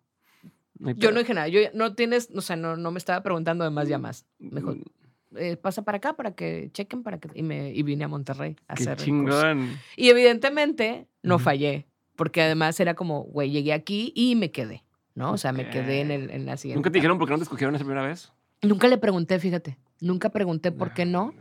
Sí, sí, sí. Bueno, no sé si deberías, pero a mí me da. Pues estuviera. Hay gente que te dice es que no tienes un buen ángulo, ni eres. Y, y lo que tú ahora dices que es lo ajá. que. participa- Pero fíjate, tan segura estaba que era como, ni siquiera me interesa qué es lo que no viste. Mm. porque lo tengo. Lo que sea que no hayas visto, lo tengo. Y además, otra vez, yo gané porque estoy. De hecho, al cumplir el año, en, cuando recién yo me fui a eh, Mural, que es el periódico de Reforma en Guadalajara, en Jalisco. Cuando cumplimos un año, hicimos un, un libro de recuerdos y yo conté esa historia en el libro. Entonces, yo explico, cuento todo el, el- el- el trip. Y, y Lili, Lili me dijo, sí, o sea, sí es cierto, como lo contó. Y la verdad, yo le dije que pasara porque, güey, no mames, dijo, qué huevos de venir aquí a decirme eso. Es como, va a conseguir una entrevista. Esa morra va a conseguir una entrevista. Y yo conseguí entrevistas. Sí. Está ching. Pero está para aplicarse en cualquier lugar. O sea, como. como pues el, el- el- es un no hasta que es un sí o, o Sí. dependen. O sea, en ese tipo de cuestiones. y, y otra vez tendría que decir, en honor a... un no más bien, porque fue un. Primero fue una omisión. de, Ajá, es como, me no, estoy, pero no me dijeron pero que no era bueno. no. Exacto. Ajá. Y otra vez tendría que eh, hacer en honor a la verdad. No es que lo haya, o sea, no recuerdo haber maquilado el plan. Fue como voy a ir y le voy a decir, ¿sabes? O sea, todo fue saliendo sobre la marcha. Ujú. Pero a lo mejor sí lo hice, pero y, y no lo recuerdo. Pero no recuerdo haberme hecho como esa estrategia de voy a ir para que me digan. No, es como voy a Pero ir. siempre has sido así. O sea, de niña. ¿cómo eras? Sí, yo creo que siempre. ¿Tienes hermanos más grandes? Sí, tengo, soy eh, mamá soltera. Ujú. O sea, no soy mamá soltera, sino que mi mamá fue mamá soltera Ujú. 10 años. Y luego tengo dos medios hermanos que estoy Ujú. haciendo comillas para la gente porque me parece que están completos los dos. Entonces son dos hermanos completos, Completos, pero. de- pero de un papá distinto, ¿no? Es que Más tienen chicos. 10 años. Más yo les llevo chicos. 10 años, ajá. Ujú. 10 a, a mi hermana y 12 a mi O sea, hermano. fuiste hija única. Fui hija única durante de mucho, tiempo, y luego la única eh, mujer, en, cuando vivíamos en Culiacán, la única mujer de una camada de puros hombres. Por eso también soy como medio machorrona, pues, porque me crié con primos jugando a cosas de primos, güey. O sea, me, acuerdo, hay una anécdota de mi mamá poniéndome vestido y un día llegué con, ¿se acuerdan? ¿Te, te acuerdas de la avalancha? Ajá, sí, sí, carro claro, deslizador, marca avalancha Ajá. Pues me subí a una avalancha porque estaba con mis primos y se me rompió el vestido y llegué con la falda en la mano. Le dije, es que a mí no me gustan los vestidos. Ya, me estorba. Ajá, me estorban, güey. No era que no me gustaran, era como, güey, no puedo jugar con ellos porque, porque estoy con esta madre. Entonces me pusieron overoles toda la vida. Digo, no tiene que ver con esto, pero sacaron como el cómo te visten puede también poner limitantes. Claro. No, no, no nada más de lo estético, sino esto de, de, a ver, pues no, si no traigo jeans, no puedo No hacer lo mismo que los demás, y entonces me voy relegando. Hay una me- exclusión. o sea, hasta, no lo había pensado así, No, pero sí es cierto. Totalmente. Por eso, por eso es tan importante ahora cuando, cuando hablamos de, de- de las niñas, de las, de las infancias en general. La identidad de expresión es importante por eso. porque limita muy cabrón a las niñas. Tiene que ver con todo lo demás, no solo con la ropa, sino con lo que tienes. Traes vestido, cómo te sientas. Sí, sí, te cómo te subes a la barda a jugar con los no demás. trepas porque árboles, güey. Las niñas no trepan árboles, se te. Ajá. Entonces las niñas no juegan en la bicicleta, no se suben a las avalanchas. Las niñas no Mm. corren. Pues porque te, te- rompen los zapatos de charol. Sí, porque luego uno dice, no, es que esas cosas no gustan a las niñas. Como o sea, uno desde afuera, es- que las niñas juegan con. Pues no, porque no, no, podían hacer otra cosa porque tenían otro tipo de ropa. te tienes que sentar a jugar con las muñecas, güey. Entonces te sientas Oh. ahí con las muñequitas y era como yo con quién jugar. No lo hice porque fuera disruptiva. Claro, Es como tengo puros primos. Nos íbamos al cerro.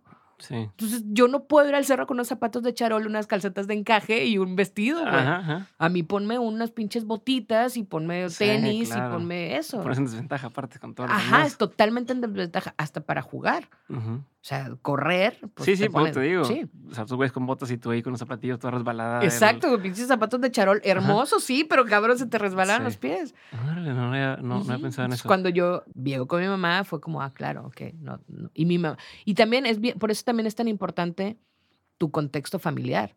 O sea, el que mi mamá haya aceptado eso fue muy valioso. Porque pudo haberse casado con la idea de no, es la única niña que tengo y Ah, se va a vestir como las niñas se deben vestir. Pero mi mamá fue como, ok, lo que me acuerdo que sí me dijo es, ok, para estar aquí, para jugar, te vas a poner eso, pero vas a aprender a usar vestidos. Y vas a Mm. aprender a usar zapatos. Yo sé usar vestidos, sé usar zapatos, sé usar, sé pon... No me gusta. Pero si necesitara, pudiera hacerlo. Entonces, para mi mamá era muy importante eso, el decirme, está bien, pero a veces sí póntelos. ¿Qué aprendiste de la época en la que fuiste hostess? Güey, estuve 12 horas. Ah, fue un no, día. nada, de fue que- un día. O sea, llegué. a- Cuando yo fui a solicitar eso, nos habíamos ¿Por ido. qué hiciste? O sea, ¿en qué época, qué edad tenías? Porque ya pasó el Ya, ya periodismo, estaba ¿no? grande. Tal. Tenía. Ya estaba con Fer, entonces debieron ser 37 años. Ujú. Me veía radiante. O sea, justo antes de entrar a Índigo. Sí. De, de hecho, ahí va. Nosotros estábamos en Reynosa. Nos fuimos a Los Cabos. ¿Por qué? Porque miércoles a las 11 de la mañana dijimos, ¿y si nos vamos? Donde nadie nos juzgue. Ujú, Porque ujú. Reynosa, güey, estaba horrible. Y nos fuimos. Valimos mucha madre. Nos fue muy mal. Y en una de las... No tenían chamba, nada. na- o sea, no- nos fuimos en la camioneta, pero una camioneta, o sea, fue un lío. Él, no, no nos fuimos con chamba, nos fuimos a buscar chamba. Fer encontró trabajo de mesero y, este, y yo fui a ese trabajo de hostess. Me habían prestado unos zapatos, porque yo obviamente no traía zapatos, no llevaba zapatos de vestir. Me habían prestado unos zapatos y ahí otras vas a decir, y luego todavía no crees en esas cosas. Ok. Yo vivía en San José. No, yo vivía en San Lucas y el trabajo era en San José. Son 20, 30 minutos. Me subo, me prestan estos zapatos. Entonces estaba lloviendo. Llevo los zapatos en una bolsa y ahí voy en mi camioncito, ¿no? Me bajo el camión y ¿qué pasó? Se me olvidaron los zapatos. Mm. Se me olvidaron los zapatos en el camión. Entonces yo iba Ah, en el camión, güey. Entonces yo iba de chanclas, de chanclita. ¿Cómo no? En sandalia. Y dije, güey, voy a ir ya a la entrevista porque pues, ya estoy aquí, no mames, ¿no? Pero entonces, lluvia. Cara así, chancla, todo mujer. Sí, entonces llegué, toda, llegué como en película mal. Entonces llego y volteé, casi ya con llanto, le dije, yo sé, yo sé cómo me veo. Pero me pasó esto, no sé qué, y nomás no quería no venir. O sea, igual para decirles que, pues, gracias, pero no gracias, ¿no? Pero ya me voy, conozco la Sí, sí, salida, sí, solo sí. nomás quería venir a decirle que sí vine. ¿no? Porque tengo un pedo con eso de, de quedar mal en tiempos y tal. Entonces sí vine, Ujú. no valgo madre. Sí, sí sí, de que hace que no, Ajá, pero, pero- aquí estoy. Aquí estoy. Yo cumplí, tú no cumples, ¿no? Entonces me acuerdo mucho que la, la mujer que me iba a entrevistar volteó y me vio, me vio así de arriba abajo. Me dijo, pues así sin zapatos altos, ya eres la más alta de todas las que han venido. Órale. Y yo, ok, eso es algo bueno, supongo. Me dijo, ¿hablas inglés? Yo, of course, of course, oh, totally. Yes. Yes, como, Yes, como Sofía Vergara yo en inglés. ¿no? Ajá. Y le dije, con acento muy bonito. Ujú. Me hizo la entrevista en inglés, la pasé. Y me dijo, ok, ten estos menús para que te los aprendas y para que con eso la chingada. Ah, perfecto. Entonces ya me fui a la casa con trabajo. Eh, al día siguiente ya traía otros zapatos. Llegué y me dijeron, aquí te paras y le dices, welcome, Mr. Gringo, y pasas Mm. a los sí, a todos y feliz. Y se llama Copacabana el lugar. Ajá. Y tú feliz y radiante.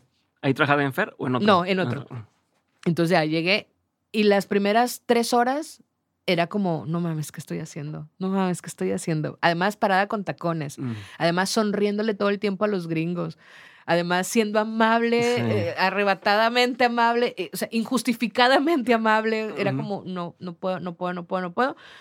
Y este... ¿Pero qué sentías? ¿Como estoy traicionándome o decías nada más esto está incómodo? Está incómodo, o sea, me dolían los pies, pero además sí era un, se me nota, tú, tú sabes que se me nota. O sea, yo estoy segura que todos los clientes de ese día dijeron, esta, mu- no está contenta. Mm. Porque aunque me riera y le dijera, welcome, había en mi rostro Sí, claro. todo diciendo, te odio, odio mi vida, odio esta decisión que tomé, ojalá todo te haga daño. O sea, sí, sí, en que, mi que te den o sea, indigestión. Exacto. Yo creo que todo el mundo entendió que, que no, o sea, no soy esa persona. Entonces terminé la jornada y me fui y cuando llegué a la casa le dije a Fer, ahí sí ya en llanto, le dije, Fer, yo no puedo. Es que yo no puedo con esto, voy a hacer otra cosa, este cargo tú güey, Ujú. y yo voy a hacer otra cosa. Y pinté y me fue bien, porque a los gringos les gusta mucho el Mexican Curious. Mm. Entonces empecé a pintar, güey, te pintó, te pintó, te pintó, mira, ¿qué quieres? Un Jack Sparrow. ¡Ah! Ahí, ahí tienen tu carrera de, de Ahí sirvió y- artes plásticas. Y eso es a lo que voy, güey. Cómo eventualmente sí sirvió de algo. güey. O sea, si estuviste siendo medio formal el estar pintando. Sí. O sea, ahí en ese momento. en ese momento, de ahí salió dinero. ¿Dónde te ponías o qué hacías? O sea. No, o sea, yo íbamos a, cuando Fer se iba al, al trabajo, yo me iba a la plaza mm. y ahí, me, ahí les decía, güey, yo te pinto como hippie de, de, de playa, güey, como Ajá, hippie de playa. Te pinto. Y, y entonces vendí cuadros, no solo ahí, sino que amigos que empecé a subir en Facebook de que estoy vendiendo y amigos me compraron cuadros y era como, de ahí salió dinero. Qué chingón. De ahí salió dinero incluso casi que para regresarnos. O sea, completamos buen Ah, dinero. porque no se podían regresar también si no, no había. teníamos dinero, Nah, güey, no Estamos teníamos. atrapados acá. Estamos atrapados ahí. Y en ese estar pintando gente, ¿te diste cuenta de algo? ¿Notabas algo en la gente? O sea, como que te cayeron otros 20 Porque es un No. tipo de chamba muy distinta, ¿no? Estás nomás contemplando raza y, y pasando el día viendo a ver qué consigues. Y eso que dices que no es Mm, buena para vender, Sí, pero no, fíjate, o sea, no, no recuerdo algo que te caían tenga solos como... los clientes. Sí, o sea, yo estaba, vas a cuenta, lo que hacía era que pones uno que ya tienes hecho, no retratos, no necesariamente retratos, sino algunas ballenas, por ejemplo, que como estábamos en los cabos, obviamente la gente quiere ballenas. Entonces, una ballena con muchos colorcitos, te va a pasar unas para que las pongas, están muy bonitas. Entonces, mucho color, soy muy, muy de color. Entonces, las ballenas y las ponías ahí. Entonces, era como, ah, esa, sí, esta, y tengo una serie. Yo, ese, ese era como mi, mi, mi truco. Era como, si te gustaba la ballena, es como, tengo una serie de ballenas. Tenían unos caballos y les gustaban, los tengo una serie de caballos. Entonces, me ponía a hacer eso. Un güey fue y me pidió, quería un, un pavo real volando. A la madre. Pues, no. Tengo, claro, no, yo no digo no. Tengo una serie de Tengo una serie de pavo real, de aves eh, volando. Pavo real ¿Y cuán- volando. ¿Cuánto me diste más caro? ¿Te acuerdas? Cuatro mil pesos. Ok. ¿Y, y tocó alguien que, te- que lo pintara así y te dijera, no me gusta? No. O sea, nunca tocó lidiar con ese No, tema de. No, "Ota, todo el mundo era como, ah, está beautiful. Qué chingón. Sí, No- güey, no entonces fue sabía. como, ah, chingón. Y de ahí salió. Ya en esta parte de tu carrera, o sea, en esta nueva etapa, Ujú.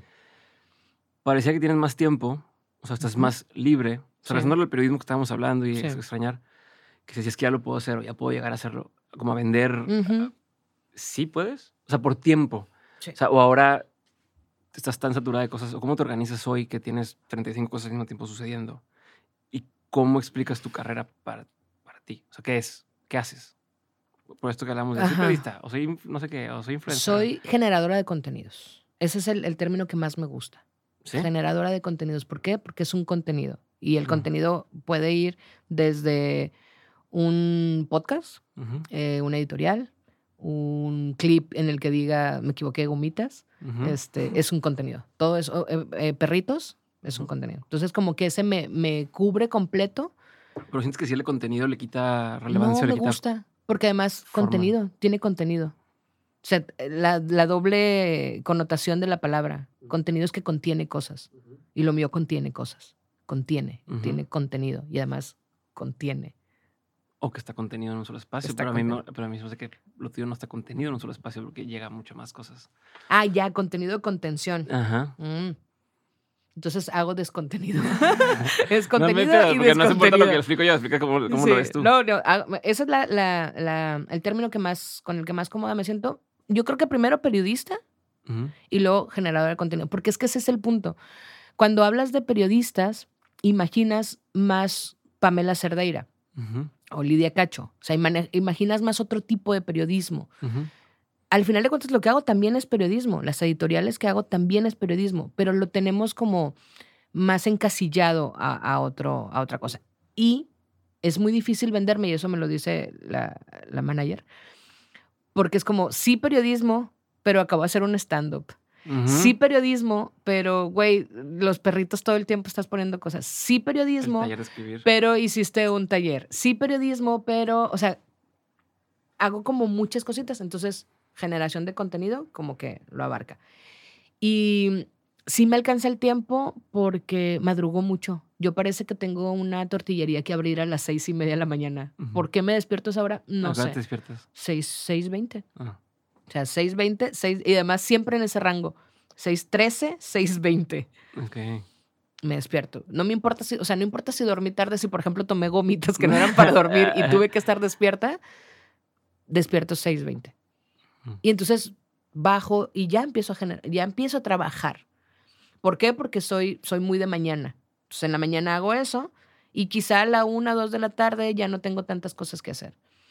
Generalmente estoy aprendiendo a programarme, a Mm. programarme, a programar cosas, porque das de tu orden. Ajá, porque sí me cuesta trabajo. Me cuesta mucho trabajo, pero entonces tengo mi libretita Ujú. y me forzo mucho a regresar a ella. Es como, ah, no he hecho esto.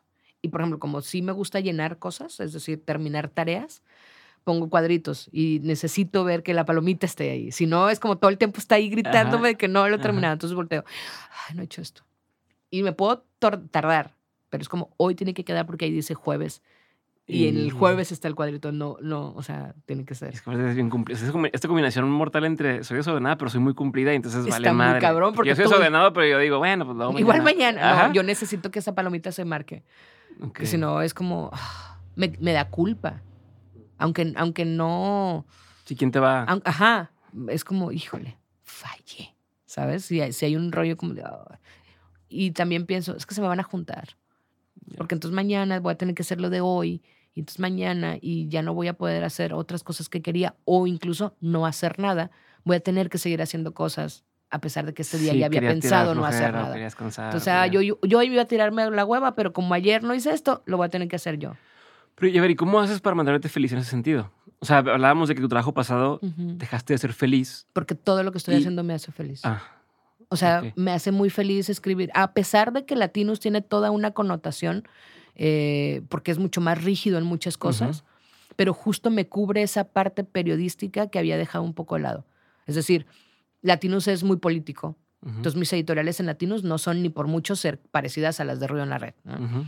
Entonces, el elegir eso me hace muy feliz porque me, me lleva a ese lugar de periodismo de antes, ¿no? En el buen sentido, pero es periodismo de antes, como mucho dato, mucha cosa dura, tengo que investigar. Mucho rigor. Mucho rigor. Luego, eh, Ruido en la red es como súper relajado, es como más temas de feminismo, pero de activismo, pero otras cosas. Como, ah, entonces también eso me gusta mucho. Y luego lo otro que tengo de Cines Drújulas es algo que tiene que ver con, hoy, por ejemplo, quería hablar de el extrañamiento, de extrañar, de qué significa, y me pongo filosófica y, y puedo irme a, este libro lo leí, me parece tal, entonces me hace también muy feliz. Y luego Perritos me hace feliz, y luego Las Morras me hacen feliz, y luego Mm. Herejes me hace feliz. O sea, no tengo, no he elegido ninguno de estos, y como es un Frankenstein de cosas completo, a lo mejor Latinos no me hace feliz en algunas cosas, pero Ruido sí. Ya, ruido no me hace feliz, pero las morras sí. Sí, o sea, compensas todo, o sea, lo bueno de un, te cajas un puro bueno, Exacto. ¿no? Y, y lo malo lo compensas con el otro. ¿Cómo has aprendido a navegar? Eh, lo voy a decir así, pues sé que no es así, con varias banderas. O sea, ¿cómo has aprendido a Mm. navegar con varias banderas? Porque de pronto, eh, yo sé por quién votaste, Sí. pero luego sé en qué medio estás y pareciera que no tiene que ver, pero tú mismo dijiste ahorita que el payaso, que- o sea, esta combinación de cosas donde gente puede decir, pero ¿por qué está en esto y está en esto, está en esto otro, que entre sí pareciera que que no están. estas, organi- estas organizaciones están opuestas entre sí, Sí, pero tú has logrado meterte a todas. Me mama eso. Me gusta pensar que esas son las cosas en las que puedo impactar. Es decir, dejemos de, de construir ideas tan rígidas. Puede ser esto y además esto. Mm. Puede ser, puedo estar. Ah, ah. oh, oh, Lolo. Perdón, no sabía que nos estábamos poniendo ya. Pero sí, guachus. Puede serlo. O sea, el transitar en los grises Sí, claro. me parece maravilloso porque otra vez nos dijeron que no. Sí, pero ¿cómo haces tú para... O sea, no es lo mismo. Tú, agente independiente, que en tus redes puedes poner un día, oigan, hoy el presidente hizo esto muy bien, y Ujú. al día siguiente decir, eh, hoy hizo esto muy Sí, mal, ajá. y no pasa nada, y las dos cosas son ciertas, Sí. ¿no? Pero que te den empleo, o sea, porque te pasó antes lo que decías, ¿no? De yo hice Sí. una editorial que iba en no en contra, pero diferente punto de vista que, Ujú. que mi, ¿cómo se dice? Como mi employer. Sí. Mi- Ay, ¿cómo se dice en español? Mi. Empleador, güey, ¿cómo, O sea, cómo se bueno, dice? pero no, no sé qué. Este, que quien me da trabajo, Sí, este, yo opino diferente que me, que me da trabajo y pues es un punto porque me digan bye. claro. ¿Tú cómo le has hecho para convencer a estas nuevas empresas que trabajas para decir, no, no hay falla, yo puedo decir esto, decir esto, otro, y no tienes que correrme o ni estoy en contra de ti? Sí me explico, porque tú te lo crees, Sí. pero ¿cómo Pero lo convences a los demás? ¿No? Porque igual también, seguramente llega alguien y les dice, oye, hizo en este otro lado nos atacó, o Ajá. hizo una editorial donde nos que- ataca, sí. pero yo estoy también pagando publicidad en este otro medio, ¿no? Y ahí trabaja esta morra, córrela. O sea, Sí. ¿cómo juegas a eso? Creo que porque soy muy buena y me quieren tener ahí porque justo me estaba acordando. Por ejemplo, en Latinos una vez hice una editorial de un güey que no lo voy a mencionar porque no quiero mencionarlo. O sea, tal cual. Quise buscar un argumento. Sí, sí, sí, sí, que como, no, porque güey, no, chico, porque no quiero. Ujú. Pero ese güey trabajaba en Latinos, para Latinos. Ujú. Trabajó en un, en un proyecto para Latinos, pero además a mí me parecía que había que señalar cosas que... que no una editorial sobre esa persona. Sobre esa Ajá. persona. Sobre esa persona y, como- y sobre lo que implica el, el- el ser como esa persona. Y se publicó en Latinos. Y a mí Mm, eso me pareció súper valioso de ellos. Porque yo les dije, a ver, voy a hablar de este güey y ustedes se los llevaron a Qatar, Ajá. para que más pista, ¿no? Ajá.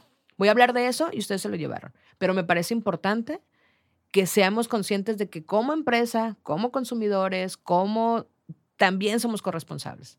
Mm, Dijeron, va.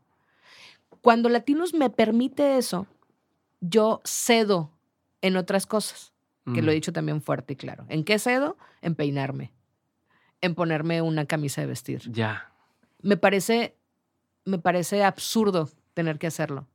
Pero es como, una batalla que no voy a. no, güey, estoy ganando la guerra, ¿por qué voy a pelear eso? Y me costó mucho entenderla. Y mi, mi, mi analogía con esto es la pastilla en la salchicha. Ajá. Cuando tú tienes perros, les das una pastilla metida en la salchicha y se la traga feliz. Pero tú le diste una pastilla. Y dice, ni madre. Y pues si le das la pastilla sola, no va a querer, Ajá. ¿ok? Mi contenido ahí es la pastilla en la salchicha. ¿Quieres que me ponga un saco? ¿Quieres que me quite mi pelea? Me lo voy a quitar, pero como quiera, te voy a decir que es clasismo, que es privilegio, porque está mal esto, porque no me gusta, porque está causando efecto, porque tienes Ok. implicaciones, porque es corresponsable. Pero me puse un saco o una camisa. Sí, pero Entonces, como que ya le dice la salchicha. exacto. Este, pero ¿cómo negocias eso? se negoció, o sea, el- al principio, por ejemplo, en todos los medios, lo primero que pregunto justamente es, ¿tu línea editorial tienes algo en lo que no puedo hablar? Mm, Porque como ya me pasó, yo antes eso no lo preguntaba, porque además antes no podías llegar a preguntar eso también. Porque ahí trabajas. Es sí. como, güey, yo a Reforma jamás le dije, oye, tu línea editorial, güey, ujú. ¿quieres chamba o no quieres chamba? Sí. Pero como periodista independiente, porque además también así me gusta nombrar, es como colaboro con Latinos, colaboro Ya. con Ruido en la Red, colaboro con... Yo no trabajo con ellos, Ujú. colaboro con todos. Y es mi colaboración en y mi colaboración en. Entonces, cuando yo negocié con todos, fue, ¿hay algo de tu línea editorial que me tengas que decir? Ajá. Y todos me dijeron que no. Y además todos me conocían, porque además Sí, no, yo no los busqué. Exacto. No fue sorpresa de, ah, esta persona llegó, Qué dijo raro, mentiras vino para y entrar dijo y... que- No, güey, tú viste eso. Y otra vez volveríamos a esa parte que te digo, si tú crees, si tú me ves y crees que te voy a robar, probablemente lo haga. O sea, no te estoy mostrando algo que no vayas a encontrar. Entonces, cuando ellos me vieron, vieron eso. Ok. ¿Crees que alguien que vaya arrancando tendría que entonces aprovechar y decir, bueno, quiero ser periodista, más vale que escriba por mi cuenta? O sea, o que empiece a hacer esto que tú acabas de empezar a hacer a los 40 y... Va a ¿Tantos estar muy años? difícil. Es que en el ideal estaría súper chingón que pudiera hacerlo. Pero la gente no paga por información. Algo que yo digo también muy fuerte es, nos mama exigirles a los periodistas la pureza, la ética, este, ningún compromiso, que sean la verdad y la libertad, pero no estamos dispuestos a pagar un solo peso. Mm, O sea, por ejemplo, Pamela, Pamela tiene una página de YouTube, Pamela Cerdeira tiene una página de YouTube y tiene creo que como 6 mil seguidores. Güey, hizo un turbo, super, mega reportaje chingón. Es una periodista que tiene un chingo de tiempo. No, no hay, o sea, no quieren pagar. Entonces, en el ideal, estaría muy chingón que si vas empezando periodismo pudieras trabajar por tu cuenta. pero Pero está cabrón. está cabrón. Yo cuando doy clases de periodismo, a los morros, la primera clase, les digo, acaba de venir el señor que arregla la lavadora, porque no jalaba la, la lavadora, y me cobró 1.200 pesos, se tardó cinco minutos. Si quieren varo, estudien un oficio, porque mis textos cuestan 150 pesos una cuartilla. Entonces, tienen que estar conscientes Pero de eso, porque luego la gente no sabe. O la gente no sabe cuánto te pagan por hacer un Es- libro. no que creen es- que, ay, no voy a hacer un libro para ser millonario, ¿no? Que aguantan adelante 200 mil pesos y 20. O sea, es como. Yo con gente que le a dieron gastar en 40 mil pesos de, de- de- y es adelanto. Ujú. Y de aquí que la- se recuperen regalías y tal, tienes por un libro que te tardaste un año en escribir. Está cabrón. Entonces, yo creo que con lo que sé ahora sería busca un espacio en donde puedas lidiar con, la, con esa línea editorial, es decir, que esté lo más cercano a lo que tú crees para que no te traiciones. Y lo he dicho también mucho, ser congruente también es un privilegio. No todos podemos ser Claro. congruentes. Nos mama la idea de pensar que la congruencia, no, güey.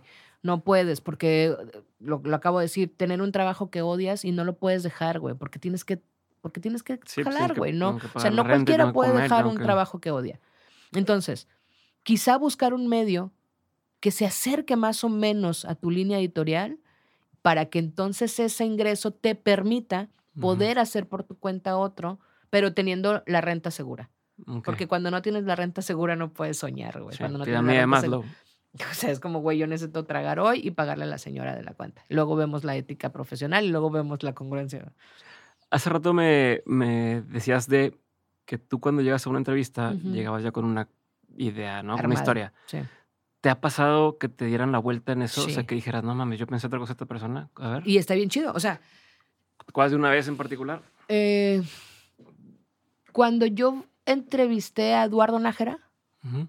yo había... ¿El basquetbolista? No. Sí, el basquetbolista. Dije, morí en pendejo porque seguro hay otro Eduardo Nájera que es No, político, ¿no? No, Ah, el, el, el fútbol, el Basquetbolista. Cuando eso fue, eh, puta, como 2002, cuando Ujú. recién llegó la NBA. ujú. Nos mandaron a varios periodistas deportivos a Dallas, porque era como la ciudad que tiene fútbol, béisbol, soccer y la. Ujú. Y ahí estaba Eduardo, entonces era como, güey, aprovecha. Mi misión era entrevistar a Nájera. Yo ya lo conocía porque yo cubrí la fuente de básquetbol mucho tiempo, entonces éramos como conocidos. ¿no? Conseguí la entrevista de una. Además, le quité, fíjate también eso. Ese día que estábamos haciendo que íbamos a buscarla al Eduardo, estaba Fox. Había ido Fox a algo en Dallas, esto estaba en el City Hall, la mamada, y ahí estaba el Eduardo.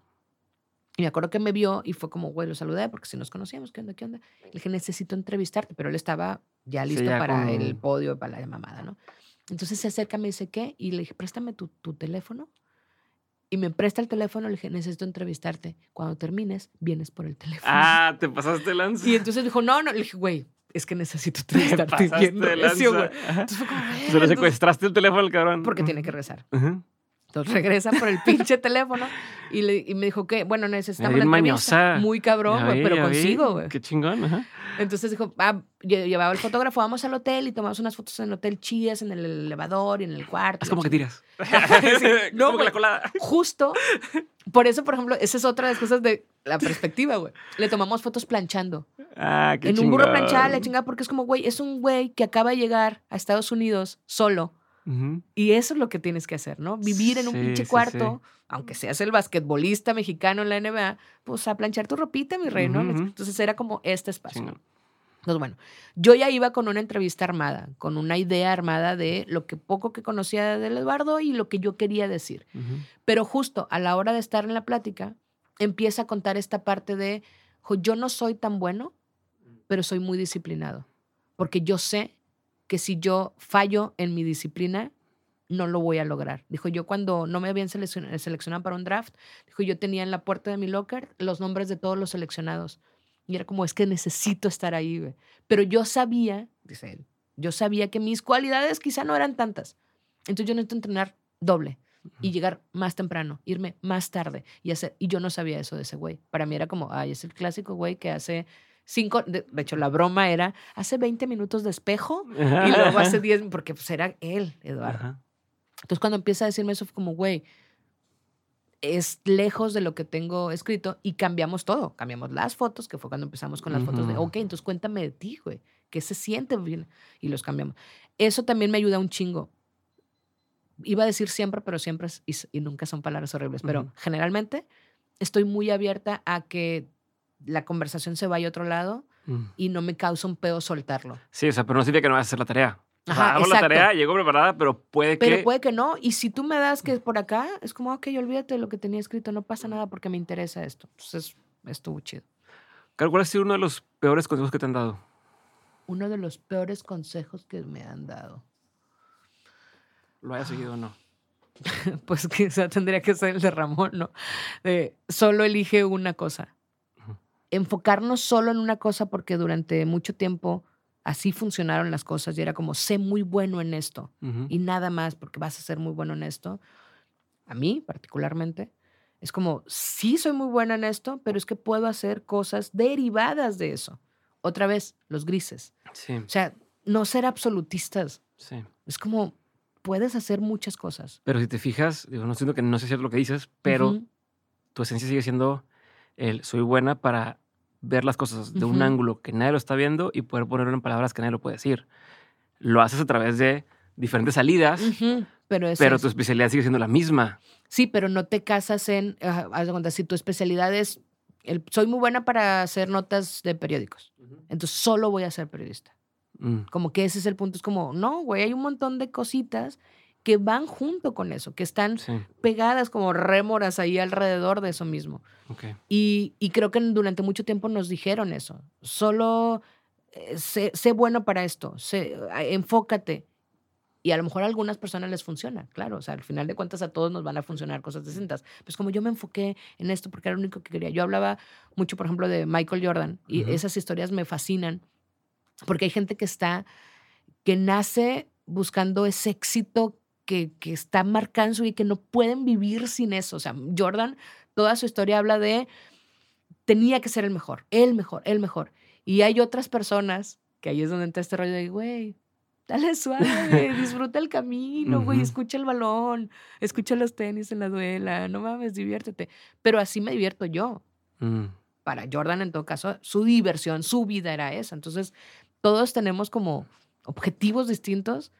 En mi caso, el enfocarme en una sola cosa y ser solo una cosa no, No me hace feliz. Te escuché mencionar que mm, al principio de tu carrera Ajá. te saliste del trabajo muchas veces. Sí. Cambiaste de trabajo y Sí. dijiste, en esa vez que escuché, te escuché hablar, que este, cuando dejo de ser feliz me salgo. Sí. Cuando dejo de ser feliz me salgo. Sí. ¿Cuándo sé que realmente dejé de ser feliz? ¿O es una etapa? ¿O es una transición? Eh, porque pasaste de trabajos muy cortitos a un trabajo de 11 años, Sí. donde a lo mejor, no sé, even- Ujú. tuviste que ah, este Bajones año fue un no año oscuro, ajá. por así decirlo, pero ya pasaron otros dos años que estoy chido, tal. Como para quien está viviendo esas etapas, Ujú. ¿cuál es, o cómo identificar si sí estoy cagándola? O sea, si ya. Si no estoy feliz sí, o no más es o- un bachecín. Ajá, o ay, no sé exagerado. O sea, hay algo por arreglar y voy a seguir. O sea, ¿dónde es el diferenciador? ¿Cómo distingo? Híjole, yo creo que otra vez tendríamos que decir el clic. Es que una vez me dijeron, si hablando de los amores de la vida, ¿no? Y dije, no sé si es amor o no es amor. Si te lo preguntas, no es. mm, O sea, si te vas siente. a preguntar, no es, ¿no? Y creo que en ese punto es como, no sé si estoy feliz o no. Híjole, si te lo estás preguntando, seguramente no. mm, A mí era como, hay baches y hay cosas que dices, "Eh, no, estoy, no estoy a gusto, pero no es que no me haga feliz. Como no confundir un mal momento con un mal día, por ejemplo mm, o, no, o un mal día con un mal trabajo, ¿no? Como irte a la raíz. Esto es un mal momento. A ver, la estoy pasando mal ahorita. No significa que el todo el día valió riel. Sí. Este día estuvo bien culero. No significa que todo el trabajo está bien culero. ¿no? Es como irnos como en pedacitos. Siempre es más fácil, por lo menos para mí, ir de lo particular a lo general. Vete, vete, vete, vete al rinconcito. Ok, ¿es un mal día o es un mal rato? No, es un mal día. Ok, ¿es un mal día o es un mal trabajo? No es un mal trabajo. Ok, ¿es un mal trabajo o, o es una mala vida? Es una Sí. mala vida. Ah, ok, bueno, pues entonces ya tendrás Ya. pero, otra vez, puedes no ser feliz y si no tienes nada, yo no sería capaz de decirle a la gente, deja el trabajo que no te hace feliz. Porque Sí, lo claro. vas a hacer, güey. Ujú. O sea, yo lo hice y me fue bien. Pero no es algo en lo que yo pueda confiar, incluso ni siquiera para volverlo a hacer. Tan es así que sí, lo hice en el principio de mi carrera y siempre me fue bien. O sea, yo estuve en Nuevo Laredo, estuve primero en, en Mural, en Guadalajara. Ujú. Y un día me dijo el director, el, el editor, te voy a castigar porque algo, seguramente algo hice. Eso sí, seguramente algo hice. Y me castigó. Y me dijo, te voy a mandar a la banca, güey, porque a veces hasta los buenos jugadores los mandan a la banca. Le dije, pues yo no estoy para que me mandes a la banca. Ah, sí. Y pensé que me iban a detener y nadie me detuvo, güey.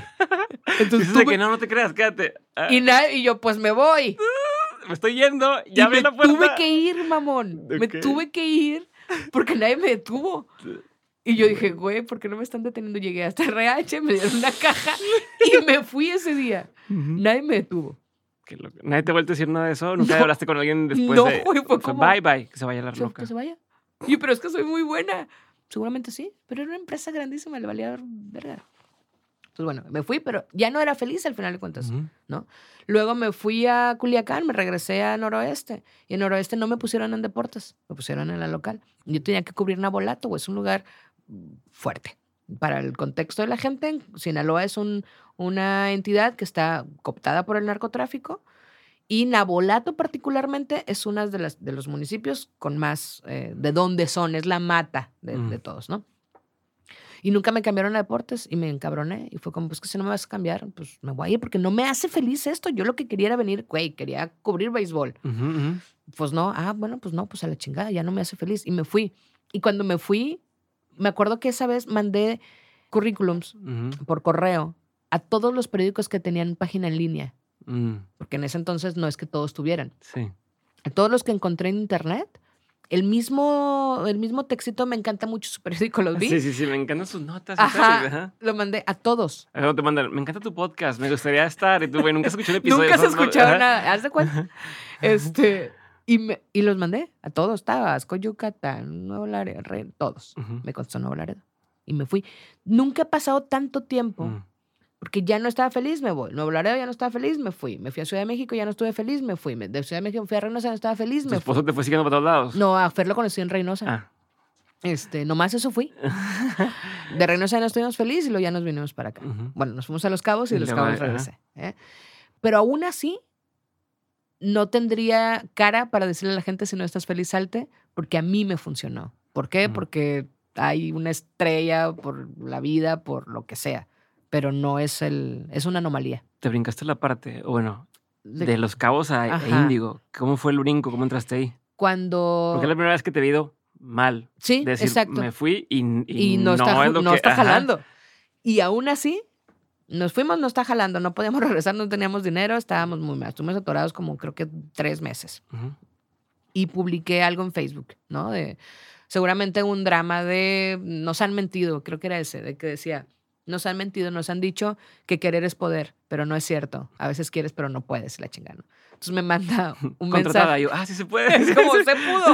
O sea, todo para darle la madre a mi texto. Ajá, ajá. Este, y me mandó un mensaje el director editorial de un periódico aquí en Monterrey, del ABC, que él había sido director en Reynosa Mm. cuando yo estuve allá.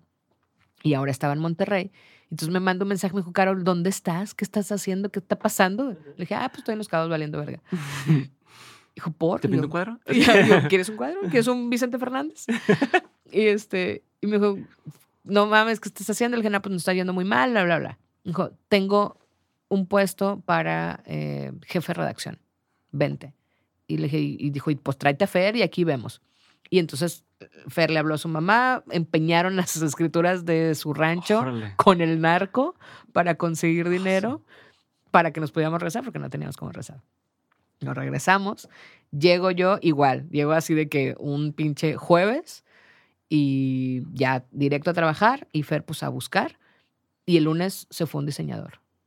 Mm. Y entonces me dijo, oye, se acaba de ir el diseñador. Y yo, ay, mira, Fer es Y diseñador. sin creer en cosas de esas, qué bárbaro. Fer es diseñador. pasa. Y ya Fer entró, güey, pero así. Está, está, sí, está muy cabrón. ¿Y de ahí a, Índigo? Y de ahí estuve tres meses y luego me habló una, es una maestra que da, da cursos, da cursos de redacción, que está muy cercana a Índigo, que estuvo muy cercana a Reforma, y me habló, me dijo, ¿estás en Monterrey? Le dije, sí, estoy en, en el ABC. Dijo, güey, vente a Índigo. Y me acuerdo, por ejemplo, también eso, estuvo otra vez. Dineros de que ya muy, pues, muy apretadones, porque no estaban los sueldos, nada. Y yo llegué con Ramón a la entrevista y Ramón me dijo, Alba nunca, dijo, tengo de conocerla 25 años. Nunca me ha recomendado a nadie. Dijo, te hablo casi que por puro morbo. güey". Que está- O sea, ¿por qué? ¿Qué, qué está viendo ella que no? O sea, ¿qué?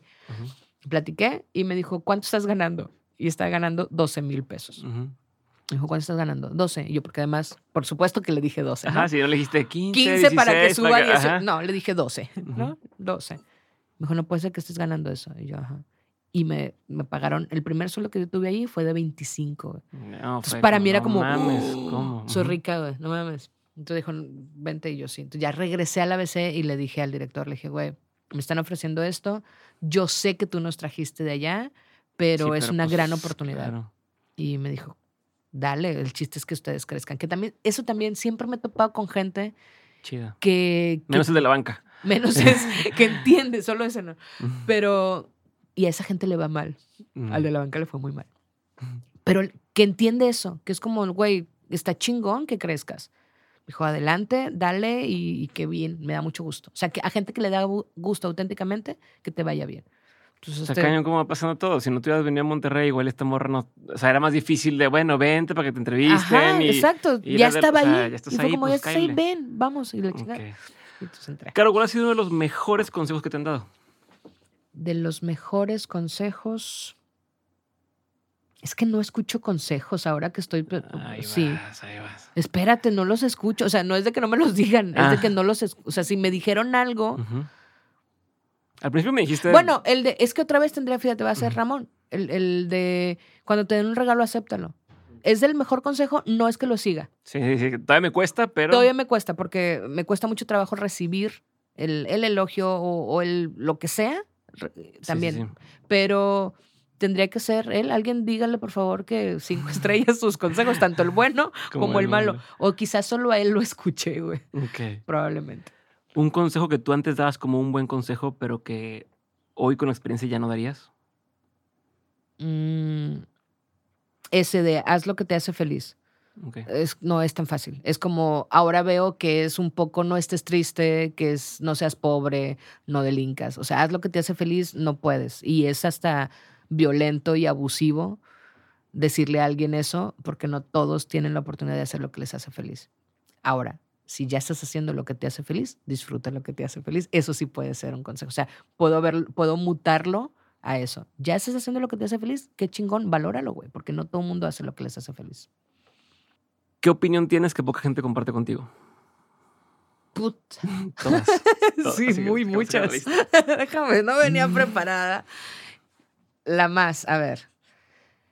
Poca gente comparte la idea de que puedes ser varias cosas. O sea, que puedes estar en Latinus y en Poder Preto. Que puedes. eh, eh, creo, creo que es de las cosas que más les cuesta porque lo ven como incongruencia. Mm. Entonces, de muchas, de, de mucho de lo que me acusan cuando me acusan es de eso, de incongruente. Es que es muy incongruente porque dijo esto, pero está haciendo eso. Ajá, porque la gente es incongruente. ¿Por qué? Porque aprendemos sobre la marcha y porque tienes a veces herramientas o cosas, información para tomar una decisión y luego resulta que tienes otra información y tomas otra decisión.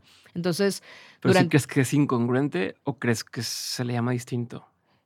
creo que es, no, creo que no es incongruente, Ah. porque al final de cuentas, de hecho, me parece mucho más congruente ir cambiando. A Ujú. ver, hoy, ahorita, tenemos tú y yo más información, diferente información de la que teníamos hace 40 minutos de cualquier cosa. Claro. Es decir, tú tendrías una idea de mí que, que ahora 20, 40, 30 minutos después puede cambiar. ¿Por qué? Porque tienes más información información que no sabías. Yo con la entrevista de Eduardo tenía una idea y luego cambié porque tenía otra información. Entonces, lo que me parece congruente es cambiar de postura si tienes más información. Me pareciera una necedad seguir con algo cuando evidentemente ya te está diciendo todo que no, ¿no? Ujú. Como yo, por ejemplo, con el universo y creer esas cosas, yo tendría que tener esa Ya información. tendría que empezar a cambiar de opinión un poco porque todo. Porque o sea, todo me está diciendo que hay algo, un ser supremo que me cuida y yo necia. Pero ya Ujú. te dije, es un plan Ujú. para que siga pasando. Entonces, esa es- creo que es una de las cosas que más, con la que más batallo para, no para explicarle, porque yo no tengo por qué explicarle a la gente nada, pero sí para, para explicarme, para Ajá. decir, a ver, yo soy esta persona, pero también soy esta persona. Yo soy muchas cosas y todos somos muchas cosas. Esa es la principal y de ahí se derivan un montón de cosas, porque de ahí puede sal- surgir en, hablas de clasismo, pero tienes muchos amigos blancos. Ujú. Eh, te peleas con el dinero, pero haces un taller en el que cobras. Este, pues todo tiene que ver con lo mismo. Es, y son opiniones que vamos a tener que ir cambiando, pues. Entonces creo que esa es. Ok, que es algo que la gente no sabe de ti y que si supiera le sorprendería. Que no sé nadar. ¿No sabes nada? Nunca le he dicho me a nadie. ¿No sabes Nunca nadar? le he dicho a nadie. Creo que ni Fer sabe que no sé nadar. Fer, no sé nadar. Sí, el vato invitándote a la playa así, te, te vas muerto. No sé los nadar, cabos me, me da miedo. Te da miedo el agua. No, O sea, no, o sea, el agua No, sí me no me baño. baño, no me baño. sí me baño. Con toallita. Pero con miedo. Así. Pero me asusto y digo, ay, no mames, es agua. O sea, ¿te da miedo Este, meterte en una alberca o al, o al mar? Cuando estaba chiquilla, y lo tengo súper identificado, cuando estaba, cuando estaba muy chiquita íbamos mucho a las albercas y a la playa, obviamente. Y una vez me aventé a la alberca y, me, y estaba más honda de lo que esperaba. Uf. Entonces recuerdo que agarrarme de las piernas de alguien para salir, Mm. para salir, entonces no podía salir. Y eso lo tengo muy, muy, muy, muy clavado. Entonces floto, medio pataleo, pero es como, ah, mm, Bueno, pero no te ahogas. no, no me, O probablemente. sea, en una alberca, que esté así plano el agua. Sí, no, o no sea, me ahogo, pero no, o sea, o a veces como que medio lo intento, pero como ya estoy muy grande para decir que no. siento ridículo Ajá, de... es como ya no puedo, entonces es como no me gustan las albercas. Yo aquí tomo en la orilla. Ajá, aquí me gusta porque voy a tomar. No tomo, pero soy capaz de tomar Ajá, para estar ahí. en la orilla. Sí, creo que es esa. Y la otra, que cada vez saben más personas, pero no tomo. Mm. O sea, no tomo alcohol. Es, es muy raro que me tome una copa de vino y con una copa de vino ya es como, uh, ya, me voy a dormir, buenas noches. Y durante mucho tiempo la gente, porque como soy muy del desmadre, parece que... No, el periodismo a veces es medio bohemio, la Claro. industria y tal. Y yo estaba ahí, ahí estaba en la tertulia, nomás que yo no estaba, siempre fiché, decía, ¿no? Es como una sola cerveza y esa es toda la ¿Por alguna razón en particular? No me gusta, o sea, no me gusta el sabor. Mm. El sabor, eh, lo he intentado incluso para socializar e incluirme en la tribu. No me gusta el sabor, güey, no me gusta el sabor de la cerveza. Me tomo una michelada porque no sabe a cerveza, porque Sí. sabe a, a todo lo demás.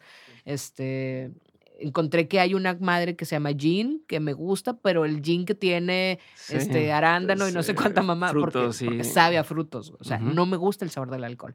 Y no me gusta no tener control. O sea, el... Que el te duerma el cuerpo y así. Mm. no me gusta. O sea, no, no entiendo por qué lo haría. ¿Por qué lo haría? Sí, para qué. Ajá. Sí, de por sí. Exacto, con control. Ve cómo me está yendo. Ajá. Em, es que de eso me... A ver, ahora hablando de, de- Lo he intentado por encajar y tal. Ajá. eh, de un tiempo para acá, o sea, esto ha sido dos años que empezaste a, a subir cosas, tres años a lo mucho, eh, fue medio un antes y un después, ¿no? De pronto, pues tú hacías cosas y, con la gente que te relacionabas eran o Ujú. pues con el otro periodista o con el empresario un poco, tal, y de pronto todos los comediantes, artistas, eh, espacios te empiezan a buscar y, oye, cállale aquí, cállale acá, cállale acá.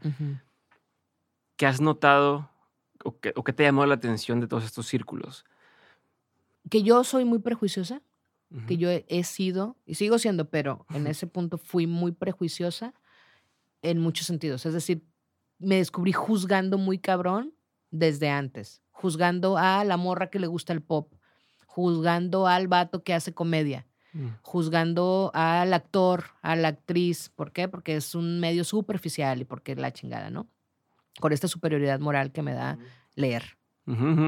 Este, me descubrí siendo eso y luego descubrí, o sea, cuando te permites hablar con la gente, que es como, güey, son personas que tienen, que leen, o sea, ¿no? Para ponerlo como así, ¿no? Son personas que pueden o no leer, ¿no? O sea, que, que, el- que les gira en otros sentidos, pues y que yo no había dado la oportunidad de eso porque de entrada me parecía como, ay, no mames, o sea, este güey cuenta chistes de caca. O Ya. sea, no mames. Ajá, Y lo escuchas y dices, ah, ok, te gira. Y, y puedes decir cosas interesantes. Y, y también está padre este otro tipo de, de cultura, de conocimiento, de perspectiva, la chingada. Y me hizo sentir muy bien conmigo, ¿sabes? El darle la oportunidad, decir, "Ah, esto debía haber hecho con toda la gente, con mucha gente antes. No mames, a lo mejor me he perdido un chingo de cosas por este perjuicio. Ya fue, ya pasó, no importa. pero ahora trato de hacerlo menos. Mm. O sea, trato de, Desde el principio saber y decir, no voy a poner una... ajá, o sea, de decir, a ver, güey, muy pro- la Chávez. Mariana Chávez en estas morras. La Chávez es una morra a la que si yo me basara en los mismos prejuicios que he tenido siempre, no seríamos amigas. Mm. ¿Por qué? Porque la veo y digo, güey, no tenemos nada en común. Pero como ya estaba en un proceso distinto, fue como, güey, no mames, la Chávez. Yo adoro a la Chávez, güey. Pero Ujú. si nos ves juntas, somos las más improbables. Ya, incluso por poco no trabajan juntas. ¿Con la Chávez? En general con estas morras, porque te saliste del grupo y porque, o sea... Lo dices con una... Porque te saliste del Porque, grupo, o sea, pinche sí, renegada. dos veces. dos veces. Este, o sea, Sí. pero cuéntame un poquito de esa sensación, como de lo que estás pensando y que va en línea con lo que estamos diciendo ahorita. Ujú. Como estando de... de no pertenezco, pero es como ni siquiera es que quiera pertenecer, ¿sabes? No es que me sintiera excluida, es como, güey, lo que ustedes están hablando no es un tema que a mí me ataña, no me incumbe, no conecto, no tenemos lo mismo, ¿no? Este, y volví al punto. Bárbara, que es Bárbara Redondo, que es la, la mente Bárbara es como este, como este pegamento, porque como además todo en ella es así. Bárbara es muy articulada, entonces su tono es así calmadito y todo, no te permite pelear. Porque tú no vas a pelear con alguien Sí, que, no, te- pelea de vuelta. Güey, ¿cómo? ¿Cómo? O sea, ni yo que me encanta el pleito, no hay forma, no vas a pelear. Entonces, bueno, Bárbara intervino mucho en eso. Bárbara, que conmigo ya habíamos hecho buen, buen, buen clic, me dijo, ábrete a la posibilidad de escucharlas. Y si no, te vuelves a ir. O sea, te han involucrado a este Varias, proyecto. varias veces. O sea, este No, al proyecto como tal, sino al grupo, de, al, al grupo que dio origen a esto. Es decir, había un grupo, güey, el grupo se llama Vecinas Chipinque. O sea, mamis emprendedoras del sur. ¿Estás de acuerdo que yo no quiero estar en ese grupo? Es salir, que- salir. Y luego me volvieron a meter. Ok, las escucho.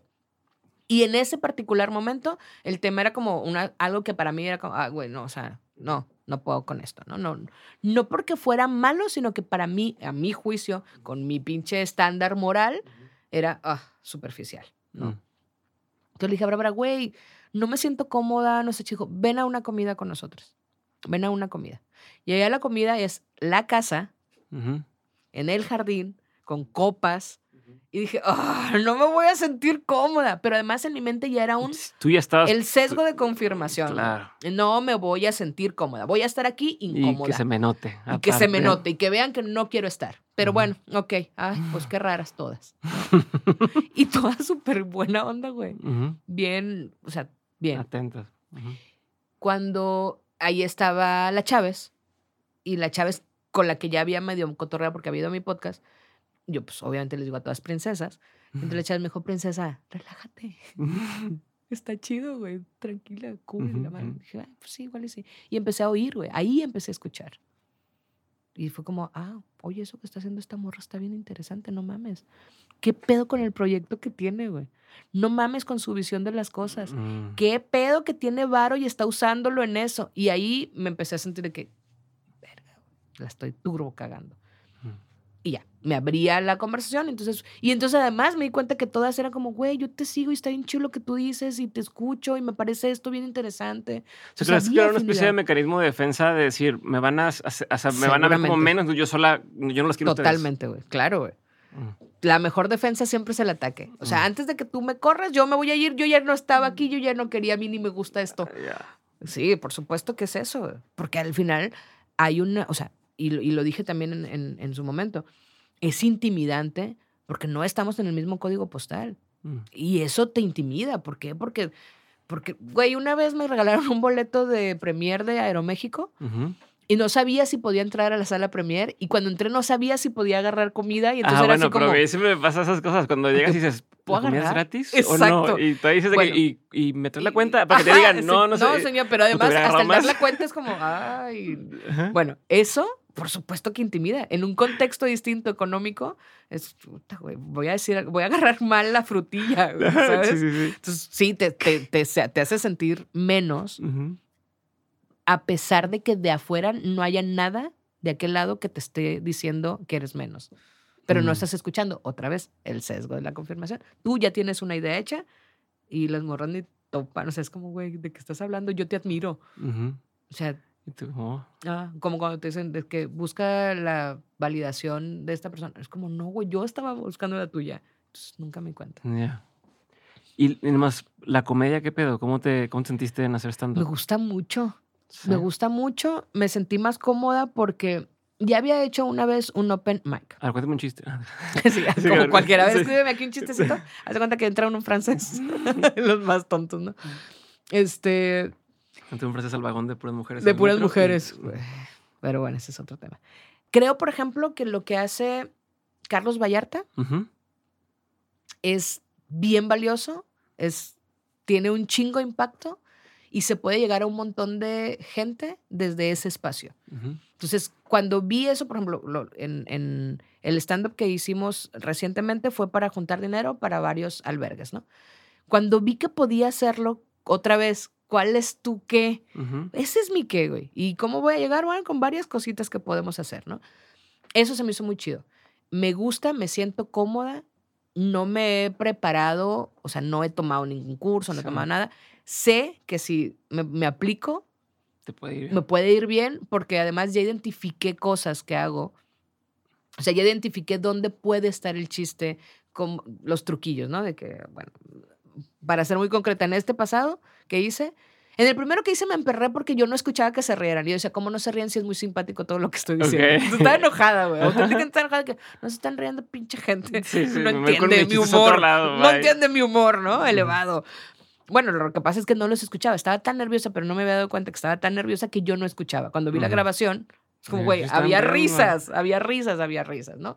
Bueno, en esta, en esta ocasión, pues, traté de estar como mucho más relax y como además era un proyecto que me hacía muy feliz porque además tenía una causa, pues estuve muy contenta. Toda la gente que estaba ahí quería participar de eso, la- los, los que estuvieron en el stand-up también.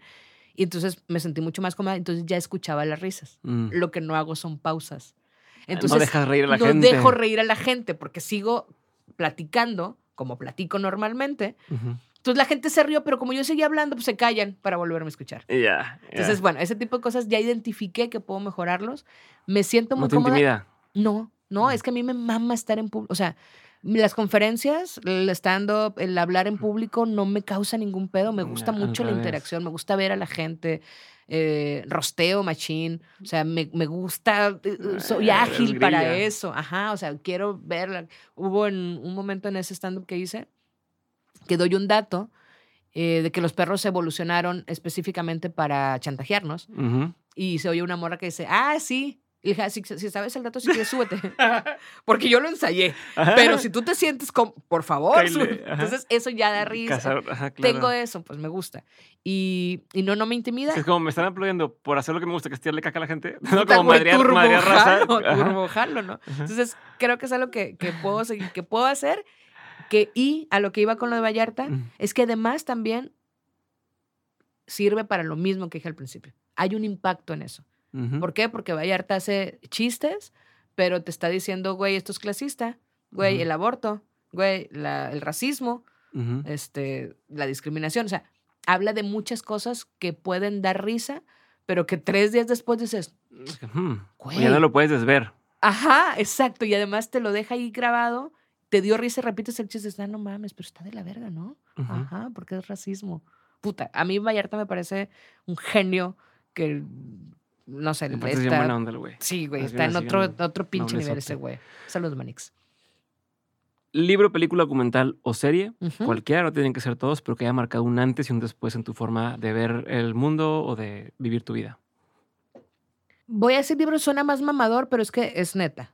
Eh, cuando yo El leí Pedro. Páramo, sí, este, nadar sobre el pantano. Busquen a Carlos Cuauhtémoc. Diciendo, no lo hagan. Este, cuando yo leí Pedro Páramo, Ujú. fue como, no mames, no mames, porque escribe así, güey. Me, me voló la chompa. O sea, Mm. Pedro Páramo para mí. Y además me enteré, bueno, no me enteré, lo leí pues, que Juan Rulfo escribió, a- empezó a escribir a los 47. Y a mí dices, me "Todavía tengo marcó- tiempo. exacto. Ah. Yo lo había leído mucha vida y dije, güey, claro, claro puedo hacerlo. Incluso todavía A estoy justo. límite, güey. Y me gustó esa, esa, ese, esa manera de escribir como tan sin pretensiones. Mm. O sea, es como facilita, suave. eh, eh, Entonces, eso me marcó mucho para escribir, para escribir como escribo. Tratando de clavarme en eso. Recuerdo perfecto una, en uno de los cuentos, en el Llano en Llamas, hay un cuento en el que cae una gota de lluvia en la tierra seca. Y entonces dice, y la, y la gota empieza a caer y hace vuelta. Y ves la pinche gota cayendo, güey. Entonces, eso para mí fue como, eso quiero, quiero llevar a la gente, quiero que las personas que lean lo que escribo estén en ese lugar en donde yo estoy. Mm. Por eso soy tan descriptiva. ¿A qué huele? ¿Cómo Mm. se siente el aire? güey? Quiero que te, que te vayas hacia allá, ¿no? Eso en libros. Y el documental de Jordan también para mí fue muy revelador. O sea, ¿La de- película de el Air del o el último- documental el el de, la, de último- los Chicago Bulls? De los... no, no, no. El último baile. eh, Ajá, sí. O sea que esto es de Jordan, que pero es- es el equipo. pero es como todo el equipo. Ujú. pero, pero él The Last Dance. o sea, el Ajá, último The baile, Last. Dance. En inglés es sea, The oh Last Dance, yeah. pero el último baile lo pueden buscar y en cuál sale. Este. El También en- les aparece. También les aparece en español en inglés. Pueden dejar de mamar. Este. El verlo, el entender esa parte del éxito, Ujú. el entender que no soy esa persona, Mm, justo, justo que no soy esa persona, que no estoy dispuesta a sacrificar lo que él sacrificó, que no Ujú. estoy dispuesta a echarme encima a todo mundo, que no estoy dispuesta a nada y que está bien y que aún así puedo admirar un chingo a ese cabrón sí. y decir, güey, qué chingón que lo hiciste, que te hizo feliz o no, pero que era lo que querías hacer, chingón. Yo, yo quiero aire en la cara, una maca en la playa, o sea, eso me, me, me hizo sentir muy bien conmigo, el, el ver todo lo contrario a lo que él hizo. ¿Cuál ha sido la lección más memorable que te han dejado tu madre en este caso? Si tienes alguna de tu padre también. No, mi papá no lo conozco, como el 80% de los mexicanos. De mi mamá, creo que es este rollo de cómo lo hizo posible. Es decir, nunca, estuvimos 10 años solas, mi mamá estudiaba y trabajaba. Y, y tengo, tengo recuerdos de ella, por ejemplo, llegando muy tarde, haciendo tarea y luego levantándose muy temprano a vestirme. Yo dormí, o sea, yo acostada, no me levantaba hasta que estuviera vestida por completo. Ponerme calceta y todo el rollo y hacerme el desayuno y me llevaba el desayuno, o sea, se me llevaba el desayuno ya para cuando me llevaban a la escuela. El hacerlo eso sin en ningún momento tengo memoria de que me haya faltado cosa, de que haya dicho mi mamá es que esto no se va a lograr, o sea, y no estoy y no estoy romantizando el sacrificio, simplemente el güey, qué cabrón hacerlo, hacerlo posible. Este, yo cuando ya en mi vida adulta empecé a notar cosas como comíamos este una una un platillo que es repollo con atún o con sardina. Me cagan Ujú. la sardina. Y me acuerdo que comíamos eso y decía, güey. Y ahora lo veo y dice, claro, pues es que con un repollo hacías un hacías chingo de comida, güey. Y de atún, y era como, es saludable, se va a llenar, y me gasté bien poquito, güey. Entonces empecé a ver todas las recetas de cocina y dije, no mames, calabacitas con elote. Claro, güey, porque es súper barato y te vas a llenar y está chido. Entonces, todas estas cosas de cómo lo hizo posible me parece muy aleccionador sin romantizar el sacrificio, porque nunca lo, nunca lo hizo, vaya, nunca se victimizó, nunca fue como, de, que- yo creo que mamá nunca me dijo esa, de lo que yo te batallé, lo que he hecho. No, güey, es como, güey, esto estoy haciendo, se va a hacer y no pasa nada y adelante y a chingarle. Entonces eso se me hace como muy valioso Ok. que no está buscando el gran impacto. Es como aquí voy a hacer O las sea, ¿qué, cosas. qué cosas de la, de la novela de La cabeza de mi padre te sentiste identificada y con qué no? ¿Hubo algo que te dijeras, "Mm", o nunca tuviste no, un tema? no, porque creo que es muy hacia el lado paterno. Bueno, obviamente implica un chingo de cosas, pues, pero me gustó la forma en la que cuentan las cosas, pero no hay ninguna parte específica que yo diga, güey, esto me removió sentimientos. No, todo lo vi como muy de espectador. Mm, O sea, todo como muy de lejos, con la conciencia de que hay un chingo de gente en este país que vive ese tipo de violencias, a como- todo lo que implica, no quiero spoilearles, sí. pero, pero que vive eso. O sea, no me conecto, o sea, no es que no me conectara, no hay nada que Sí, me... o sea, dentro de, de- incluso dentro de esto negativo, para ti es como tuve suerte de... Sí, porque no hay. Incluso yo alguna vez dije, yo no. No me impactó tanto el, el no conocer a mi papá porque, porque tuve muchos, eh, muchas figuras paternas. O sea, te digo, yo era la más chiquita de una camada de muchos primos. Entonces, entre primos y tíos, Ya. sí hubo figuras. Solamente no era mía, pero incluso hay una, hay una anécdota que yo creo que tenía como unos cinco o seis años. Y yo a uno de mis, es tío abuelo, y le decía papi. Y un día uno de mis primos, hijo de él, me dijo, él no es tu papá, ¿por qué le dices así? Ya sabes, niños peleando, ¿no? Y ahí caí en cuenta que papi no era un nombre. Mm. Yo pensé que así se llamaba porque todos Todos mis primos decían le decían papi. así, güey. Ah, loco. Pero, o sea, ni siquiera tenía como. Yo le dije, ¿cómo? O sea, que. Y no es que no supiera qué significa un papá, güey. Pero te fijas que tampoco estaba en mi mente. na- Nadie fue como, ah, qué raro, ah, bueno, pues sí. Claro que llegó, le dijo, déjala que me diga como quiera, chinga. Y después me di cuenta, ah, no, no, no, no es que no tengo papá. Mm. Pero nunca lo sentí como algo que me marcara. carencia, No, no, no, no, porque no hubo, güey. Fue una. Tuve una infancia muy amada. O sea, muy, muy abrazada, muy, eh, muy cuidada. Todo mundo me procuró. También yo Ok. creo que por eso el, el hecho de, de- de- Porque todo el mundo me procuró. A mí todo el mundo me cuidó, me apapachó, me puso por encima. O sea, me, ¿sabes? Es como, no hay, no hay hueco ahí. Tengo dos preguntas más. ¿Qué goteras has tapado en tu casa? Y ya te digo la última. De esto que hablamos al principio. Ajá, sí, porque pensé en las del. de- Justo fueron a impermeabilizar antier. Dije, igual y tiene que ver. ¿Qué goteras he tapado en mi casa?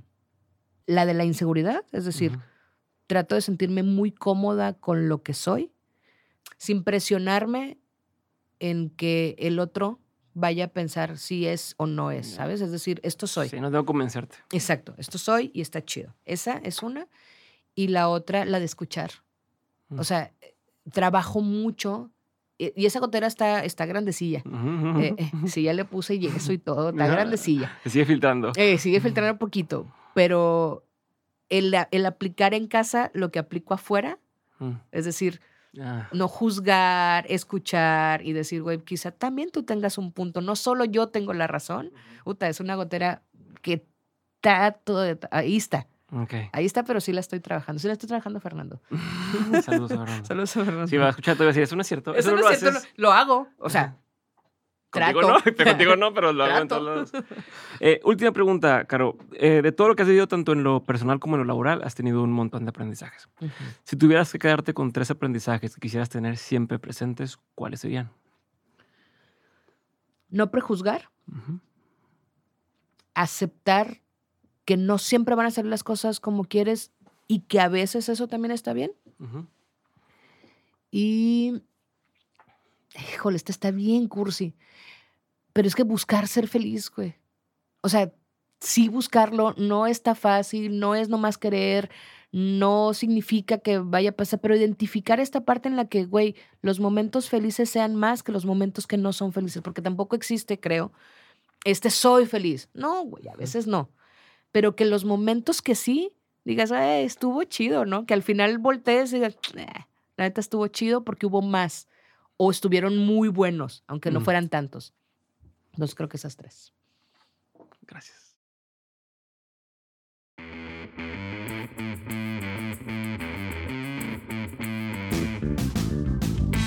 Recuerda compartir este episodio, subir lo que aprendiste a Twitter o Instagram, escribirle un mensaje o etiquetar a los invitados de la semana. También puedes hacer algún clip y subirlo a tus redes sociales, pero sobre todo, y lo más fácil que puedes hacer, es darle clic a seguir este episodio, o dejar una reseña y regalarnos 5 estrellas en Spotify o Apple Podcast. Cualquiera de estas acciones hacen toda la diferencia. Si te quedaste con la duda de algo, en dementes.mx puedes encontrar las notas de este episodio. Dementes es una producción de Dementes Media. Nuestro equipo incluye a Edgardo Martínez, Alejandro Benítez, Sofía Desens, Rosa Guerrero, Ricardo López, Max Lumbreras, Héctor Martínez, Ana Sofía Meraz, Jafet Mota, Diego Robles, Germán Enríquez, Miguel Guerra, Diana Ferioli, César Esparza, Paloma Gática, Jesús Moreno y Óscar Treviño. Ahora sí, eso es todo por hoy. Gracias por escucharnos y nos vemos la siguiente semana con un nuevo episodio de Dementes.